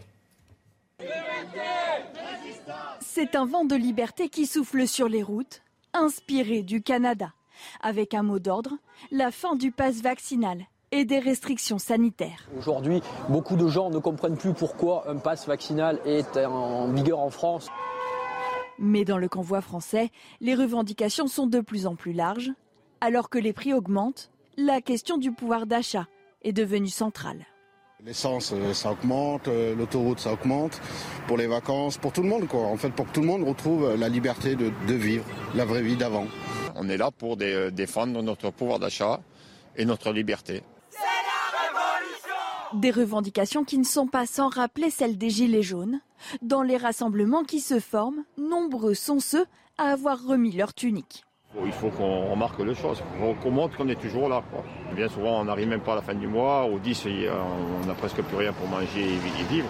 Même si les doléances sont hétéroclites, tous s'accordent pour dire que ce mouvement est une manière différente et surtout pacifique de faire entendre leur voix. Et on est en direct avec Alex, euh, cadre commercial dans l'agroalimentaire. Bonjour, merci d'être en direct avec nous. Vous êtes un des, un des membres de ces convois, je dis, de, dit de, la liberté. Euh, c'est vous qui vous filmez vous-même. On peut voir ce qu'il y a autour de vous. Là, vous êtes, euh, vous êtes à Saint-Priest. Hein, c'est ça, vous attendez de repartir. Oui, ouais, c'est ça exactement. On est à Saint-Priest là pour l'instant. là, on va quitter le lieu d'hébergement. on est arrivé hier soir. Et puis euh, voilà, le convoi est en train de repartir euh, en direction de, Dijon. Voilà. D'accord. On peut voir un peu ce qu'il y a autour de vous? Ouais, bah là c'est euh, là où on dort. ah oui, c'est là où vous dormez, d'accord. Ouais, là c'est là où on dort. là, on est, on est en train de se mettre en route. Bien Juste sûr. après l'interview, on part là en fait. Vous faites l'interview vous partez. Bon, bon, bon, bon, bon. Ouais, Formidable. Qu'est-ce, quelles sont vos, vos revendications à vous alors? Savez, le convoi de la liberté, c'est vraiment des revendications qui sont, individuelles, mais qui sont vraiment euh, légitimes et unanimes. Euh, C'était un ras-le-bol, voilà. C'était un ras-le-bol des restrictions sanitaires. C'est le fait d'avoir aujourd'hui l'accès à des choses qui soient conditionnées par euh, votre santé. Et ça, on n'en veut pas, en fait. Ça, on n'en veut pas. On ne veut pas avoir le droit de monter dans un TGV avec un passe vaccinal en montrant un QR code. On ne peut pas aller boire un café en montrant un QR code. Euh, voilà, on est, ça, c'est hors de question. Il faut arrêter ce masque aux enfants à l'école parce que là, c'est complètement inadmissible. Ça fait un an. Euh, on a tout, le monde parade à la télé euh, sans masque. tout le monde, enfin, c'est plus possible. On peut pas les oublier, quoi. Eux, c'est vraiment les grands oubliés, quoi. Est-ce qu'il y a également des revendications de pouvoir d'achat? Ouais, je pense que bien sûr, bah, de toute façon, dans, dans, le convoi de la liberté, vous savez, c'est les Français, quoi. On est tous des Français, on est tous travailleurs pour certains, euh, chefs d'entreprise pour d'autres. Il y a des sociétés de transport qui ont pris le départ du convoi. Il y a, voilà, il y a des sociétés de transport avec nous qui sont au départ du convoi. Il y en a d'autres qui vont nous retrouver aujourd'hui. Donc, euh, si, les, si les routiers viennent, c'est qu'il y a aussi une raison pour eux, c'est qu'ils sont complètement engorgés dans les taxes aujourd'hui. Et puis voilà, aujourd'hui, il faut, on ne peut pas demander autant de payer à toutes nos entreprises des charges sociales, à nous, des impôts, des TVA, des, litres de gasoil à 2 euros pour aller dépenser des milliards dans des tests pour des enfants, pour, pour, aller tester des enfants, pour tester des gens sans arrêt.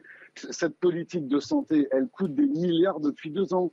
Des milliards, en fait. C'est inacceptable. On, doit répartir l'argent autrement. C'est quand même l'argent des contribuables français. Merci d'avoir été en direct avec nous depuis votre chambre d'hôtel. J'aurais préféré que vous soyez en direct du parking, mais bon, vous étiez en direct de la chambre d'hôtel. Qu'est-ce que vous voulez C'est comme ça. On n'a pas toujours ce qu'on Non, j'attendais. là, il faut vraiment que je parte. ben voilà. Bah, oui, oui. Merci beaucoup, Alex. Euh, très bonne journée à vous. Euh, je voudrais qu'on parle sécurité. Pascal Bito-Panelli, euh, policier, ancien policier, ancien commandant fonctionnel du SPHP, expert en, sécurité. Comment la police se, prépare-t-elle face à un tel mouvement? Il y a le renseignement, ça c'est très important, le renseignement, j'imagine. Qui sont les personnes qui montent sur Paris, comme on dit? Alors le renseignement, comme vous l'avez dit, Romain, il est absolument primordial. Hein. On va déjà tirer les leçons de ce qui s'est passé au Canada, puisqu'on a, cette chance. Les Canadiens se sont fait surprendre. Euh, le gouvernement ne devrait pas l'être, puisqu'on a déjà cette configuration sur laquelle on étudie. Il y a des réunions qui sont faites à Beauvau. Et bien sûr, les services de renseignement qui vont être dans la réflexion, le suivi, l'analyse et qui vont prescrire euh, à Beauvau euh, un dispositif qui soit triple, humain, matériel et logistique, de manière à s'adapter, à pouvoir répondre, je dirais, à un très large spectre de configuration en allant de la plus simple, la configuration pacifique, et c'est naturellement celle que l'on souhaite tous, la tension moyenne où on serait plutôt dans le maintien de l'ordre, et la situation dégradée. Les forces de l'ordre s'adaptent à ce qu'ils ont. Euh, en face d'elle. Euh, hein. Tout à fait. C'est-à-dire que si on a des, Black Blocs, on ne réagit pas de la même manière que si on a des chefs d'entreprise dans le transport routier, des pères de famille ou des retraités. Naturellement, il faut avoir une réponse graduée, adaptative, canalisée, ne surtout pas être dans le frontal, mais s'adapter, canaliser et essayer d'apaiser la situation, de maintenir l'ordre public à l'équilibre, ce qui n'est pas toujours facile. Pascal Bito-Panelli. Merci beaucoup, Pascal Bito-Panelli. Merci, d'avoir été avec nous. Les suites du procès Nordal-Lelandais. Il va être interrogé sur les faits aujourd'hui. C'est la dernière occasion pour lui de raconter sa vérité. On est en direct avec maître Caroline Raymond, avocate des petites cousines de Nordal Lelandais.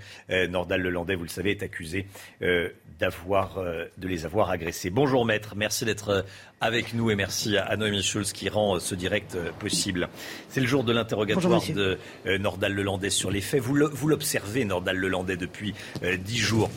Est-ce qu'on peut espérer qu'il craque, qu'il se livre, qu'il dise la vérité, non pas sa vérité, mais la vérité. Écoutez, jusqu'à la fin du procès, euh, euh, nous pouvons l'espérer, effectivement. Euh, maintenant, les jours, euh, il n'en reste plus beaucoup. Aujourd'hui est une journée cruciale, puisqu'il va être longuement interrogé sur les faits concernant cette nuit du 26 août au 27 août 2017. maintenant, ce que j'observe depuis le début, vous avez raison, je l'observe, mais je l'interroge aussi quand la parole m'est donnée.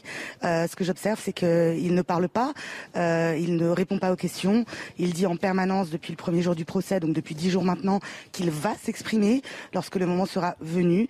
Euh, il est pressé de s'exprimer par euh, Madame la Présidente, euh, par l'ensemble des avocats. il ne le fait pas. Aujourd'hui, va-t-il le faire? Je l'espère pour les familles des victimes, mais je n'en suis vraiment pas sûre parce que depuis le début, il n'a pas dit grand-chose et lorsqu'on lui pose des questions qui le dérangent, il dit je n'entends pas, je ne sais pas, non. Euh, il ne livre rien euh, et il botte en touche en permanence. Il botte en touche en, permanence. Euh, Nordal Lelandais maintient ne pas avoir violé Maëlys, ne pas avoir eu de volonté de s'en prendre sexuellement à elle. Peut-on le croire au regard de, de ce qu'il a fait à vos clientes? Écoutez, Peut-on le croire euh, En tout cas, euh, pour ma part, euh, je ne le crois pas, mais c'est mon opinion personnelle. il a agressé ses petites filles de 4 ans et 6 ans, respectivement, 5 semaines avant et une semaine pile avant les faits concernant Maëlys de donc, bien évidemment, les, parents de ces petites filles que je représente, je lui ai posé d'ailleurs la question à Nordal Lelandais il y a deux jours, en lui disant un, une fois, deux fois, trois fois. Euh, il a bien évidemment voulu, euh, il m'a dit, je vois où vous voulez en venir, mais euh, il a dit non. Il n'y a pas eu d'agression sexuelle ou de viol sur Maëlys de voilà, donc c'est sa version. Je pense qu'elle ne changera pas malheureusement d'ici la fin du procès, mais tout reste possible.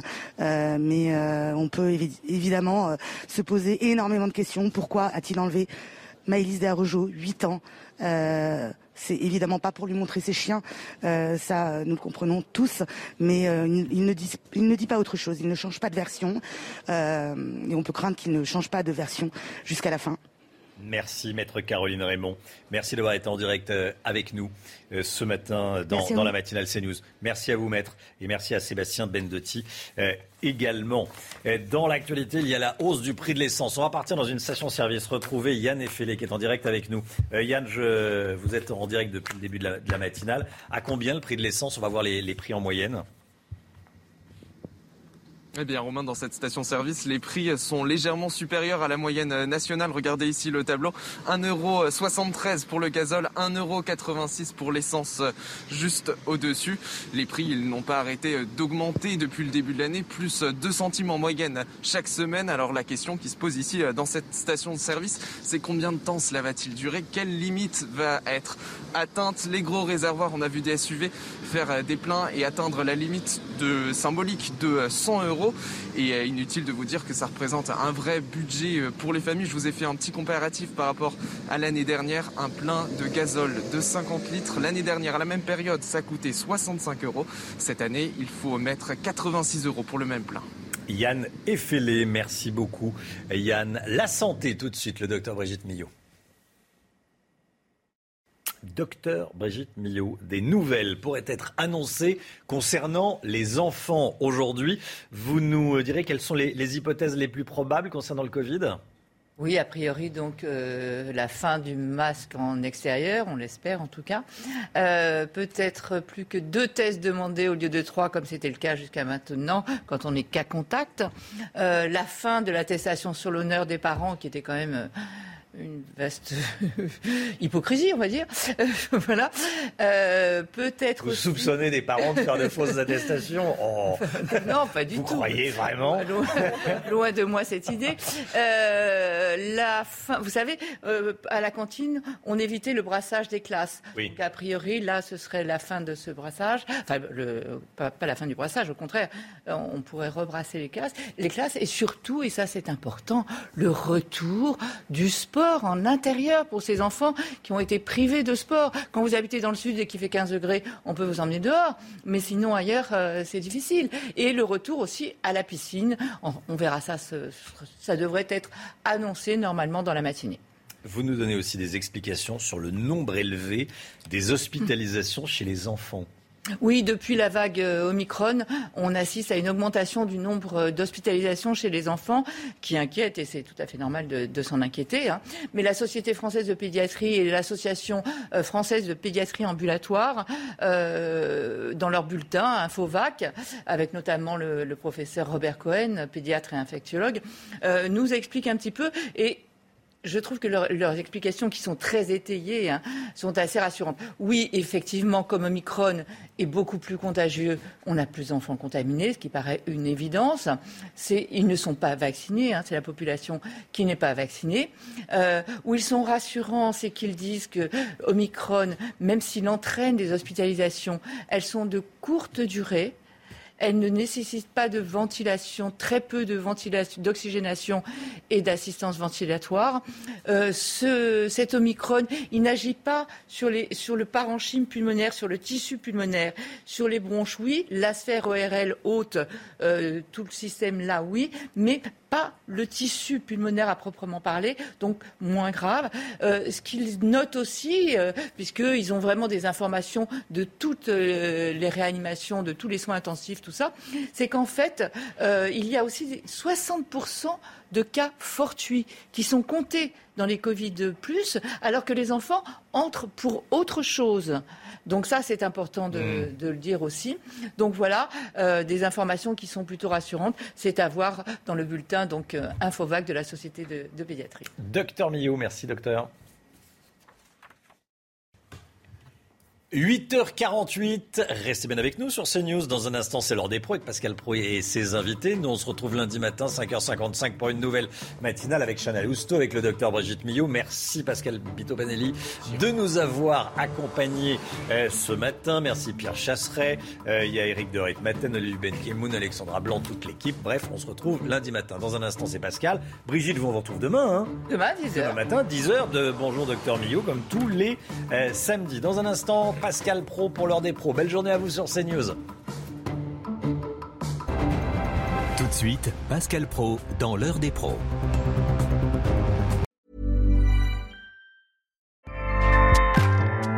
ACAST powers the world's best podcasts. Here's a show that we recommend. Hi, I'm Jesse Cruikshank. Jesse Cruikshank. I host the number one comedy podcast called Phone a Friend. Girl, let's phone a friend. Not only do I break down the biggest stories in pop culture with guests like Dan Levy and members of InSync, I do it with my own personal boy band singing jingles throughout. Because it's my show. It's your show, girl. New episodes of Phone a Friend. Yeah. Drop Thursdays wherever you get your podcasts. So work it, girl. Yeah, work it. Okay, that's enough. ACAST helps creators launch, grow, and monetize their podcasts everywhere. ACAST.com.